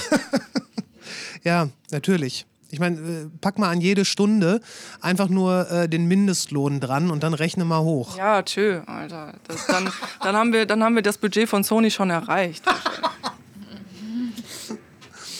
Okay, ähm, würdet ihr denn so, äh, so, so freigeistig sein, dass wenn es äh, Artists gibt, die denken, ey, ich würde hier gerne was reißen, würdet ihr sagen, ey, dann schreibt mal eine Mail, get in touch, lass mal, lass mal sprechen oder seid ihr mit dem, was ihr gerade habt, gut versorgt und sagt, boah, ich können das eh nicht mehr leisten? Also, ja, leider sind wir sehr gut bedient mit äh, den, den, den Aufgaben, die wir halt gerade mit unseren elf oder zwölf Artists halt eben haben. Die bringen ja auch zum Teil schon ihre zweiten Alben raus und wir wollen ja auch weiterhin Zeit haben können für die Artists, die halt bei uns im Roster sind aktuell. Mhm. Und das tut uns in der Seele weh. Ich sag dir, wie es ist. Also wenn sich Leute bei uns bewerben und uns eine nette Mail schreiben, wo man dann auch merkt, so hey, die haben sich da hingesetzt, die haben da Zeit und Energie rein investiert, um diese E-Mail zu schreiben und haben da irgendwie, da hängt ein Traum irgendwie dran, auch irgendwie eine Rückmeldung zu bekommen und wir können müssen dann irgendwie Nein sagen. Ja, du willst was sagen? Ja, machen auch geile Mucke. Einfach. Ja, machen halt auch also. wirklich, also eigentlich ausschließlich die Leute, die sich bei uns bewerben, die machen geile Mucke und ich freue mich da jedes Mal drüber. Und ganz ehrlich, manchmal fehlt mir sogar die Zeit, es mir wirklich vernünftig anzuhören. Und das, das tut richtig weh. Und ja, wenn wir halt ähm, auch das ist halt was, was man theoretisch mit Geld lösen könnte. Naja, klar, du, wenn man keine Lohnarbeit mehr machen muss, sondern einfach nur noch, wenn das Label äh, seine Macherinnen trägt, dann hat man dann natürlich auch ganz andere Möglichkeiten und Kapazitäten ranzugehen. Genau, und dann könnten wir vielleicht sogar halt noch mehr Leute einstellen. Also so großartige ja. Menschen, die sich ums Booking kümmern, die sich ums Management kümmern. Ne? Wir haben jetzt halt noch ein, Und die auch noch fair bezahlen. Die, genau, also das ist ja die Sache. Wir können ja quasi gerade niemanden einstellen, weil wir uns selber zwar ausbeuten können, aber nicht andere Menschen. So. Und, ähm, das geht schon. Na, nee, das also es geht mit, viele machen das, ja, das ganz das, erfolgreich. Das, ja, weiß ich nicht, aber das, das wäre für uns gegen unsere, unser Mission Statement und unsere Vision und allem, für was wir halt stehen wollen. Wir, weil wir stehen ja zum Beispiel auch dafür, dass wir es eigentlich überhaupt gar nicht wollen, dass eine Band für einen Kasten Bier spielt. Mhm. So und ähm, deswegen sind wir da quasi in so einem Dilemma gerade auf mhm. jeden Fall. Und ähm, wir haben jetzt irgendwie noch eine, eine Musikverlagsedition gegründet und sind da äh, ganz, ganz happy mit, weil wir dann da halt von dem, von dem Mutterverlag sozusagen Menschen haben, liebe Grüße an Dorette an dieser Stelle, ähm, die sich halt darum kümmern. Ne? Und ähm, die dann halt, also dass wir unseren Artists halt anbieten können, halt auch noch irgendwie ein, also einen Verlagsdeal zu bekommen. Und mhm. da sind mhm. wir halt wirklich darauf angewiesen, dass es da dann auch Menschen gibt, die den, den Job dann halt auch machen. Ne? Ich, ich, ich muss fragen, welcher Mutterverlag ist das? Roof. Ja, hey Dorette, dann grüße ich dich auch. ja, die, Mus die, die, Musikindustrie ist klein. Ne? Ja, ist ja, sie. Es ist, es, äh, Grüße nach Bochum. Ja. ja, herrlich. Ähm, Okay, äh, aber wenn man euch, gut, man sollte euch dann jetzt nicht mit äh, so vielen Demos bestürmen, weil euch dann immer nur die Seele blutet und ihr gerne würdet, aber äh, die Kohle fehlt, um die Leute äh, zu bezahlen, nicht zuletzt euch. Ähm, wo kann man euch bzw. eure Artists denn mal so auschecken? Wo sollte man mal hingehen? Ja, auf die Konzerte natürlich, die die spielen. Mhm. Und wo kann man erfahren, wo die stattfinden? Äh, wenn wir die Website überarbeiten auf der Website. ja, Zeit, Zeit auch das. Nee, aber ähm, man kann natürlich einfach auf unsere Website gehen, dann findet man da die ganzen Artists, die wir halt eben haben und ähm, dann findet man da deren Socials und deren ähm, Kanäle, wo halt die Musik veröffentlicht wird, also mhm. also die ganzen Shops, die es dann halt so gibt. Ich nenne mhm. jetzt da mal keine Namen. Und dann kann man die halt sich in seines Playlists äh, einsortieren und halt hören und Klicks drauf generieren. Das kostet dich halt nichts, außer das, was du vielleicht am Ende des Monats in dein Abo halt steckst. Oder Platten direkt im Webshop kaufen. Und Platten direkt im Webshop kaufen oder eben auf den Konzerten Konzerttickets kaufen von den Bands, mhm. da vorbeikommen. Ich glaube, das ist auch so das, das Größte, dass die halt, natürlich ist es für alle ein großer Push, wenn du dann ähm, deine, deine Konzerte spielst und du stehst da nicht nur vor drei Leuten, oh, sondern ja. ähm, stehst da dann vielleicht wenigstens vor 20, 30, 40 oder 100 Leuten. Und wenn die dann auch noch hinterher zu dir kommen und dir irgendwie ein Shirt abkaufen oder eine Platte oder halt einfach ein nettes Wort da lassen, dann ist das schon richtig viel wert. Ja, absolut. Geht zu mehr Konzerten, definitiv. Das ist, ist, gut für alle. Ist auch gut für die Städte. Weil dann geht man hinterher nach fünf Bier immer noch los und holt sich, keine Ahnung, Falafel oder Döner und so weiter. Das ist, das ist gut und wichtig. Ähm, habt ihr noch irgendwas, was ihr unbedingt den Hörerinnen und Hörern mit auf den Weg geben wollt? Um, ähm, uh, always choose people over business. Und um ja, Konzerte haben wir schon. ja, also ich, ich, ich will eigentlich allen KünstlerInnen sagen, dass es halt großartig ist, dass sie halt Kunst machen und Kultur machen und damit halt einen wertvollen Beitrag dazu leisten, dass ähm, die Kunst und Kultur morgen diverser ist als heute. Mhm. Und ähm, dass man halt einfach nicht den, den, den, den, ja, den Spaß daran verlieren sollte, auch wenn es so viele Hürden zu geben scheint. Mhm. Und ähm, ja, ich wünsche mir einfach, dass wir immer mehr diesen, diesen Weg halt gehen, der sich jetzt gerade ja schon rauskristallisiert, dass ja, ja, immer genau. mehr Leute halt sagen, hey, das ist halt alles wichtig, dass wir, dass wir Bühnen für alle schaffen. Ja, richtig. Kann ich. Ey, Johanna, Johanna, vielen, vielen Dank. Ähm, und jetzt gehen wir rüber zu dem Schlagzeuger und geben ihm gute Ratschläge. Mhm. Und wir sind raus. Die Links zu Ladies and Ladies, zu Wenn einer lügt, dann wir, zu Cock am Ring und ja, all the good stuff findet ihr in den Shownotes. Schaut da einfach mal rein. Wenn euch dieser Podcast gefällt, dann äh, ja, bitte gerne teilen, vielleicht eine kleine Bewertung schreiben und oder das Ganze abonnieren. Das ist die mit Abstand einfachste Art, natürliche Ausrede zu unterstützen. Es ähm, gibt übrigens auch einen zweiwöchigen Newsletter, immer mit fünf Artikeln, Podcasts, Alben, Büchern und äh, ja, allerhand Kuriositäten. Der ist kostenlos, aber sollte euch die hier geleistete Arbeit in irgendeiner Art und Weise unterstützenswert erscheinen. Auf der Supporter-Plattform Steady gibt es verschiedene Abo-Modelle, um ein bisschen oder bisschen mehr Trinkgeld dazulassen. Danke an alle, die das tun. Ich hoffe, es hat euch heute wieder gefallen. Wir hören uns nächsten Montag wieder. Was immer ihr tut, macht's gut. Bis später.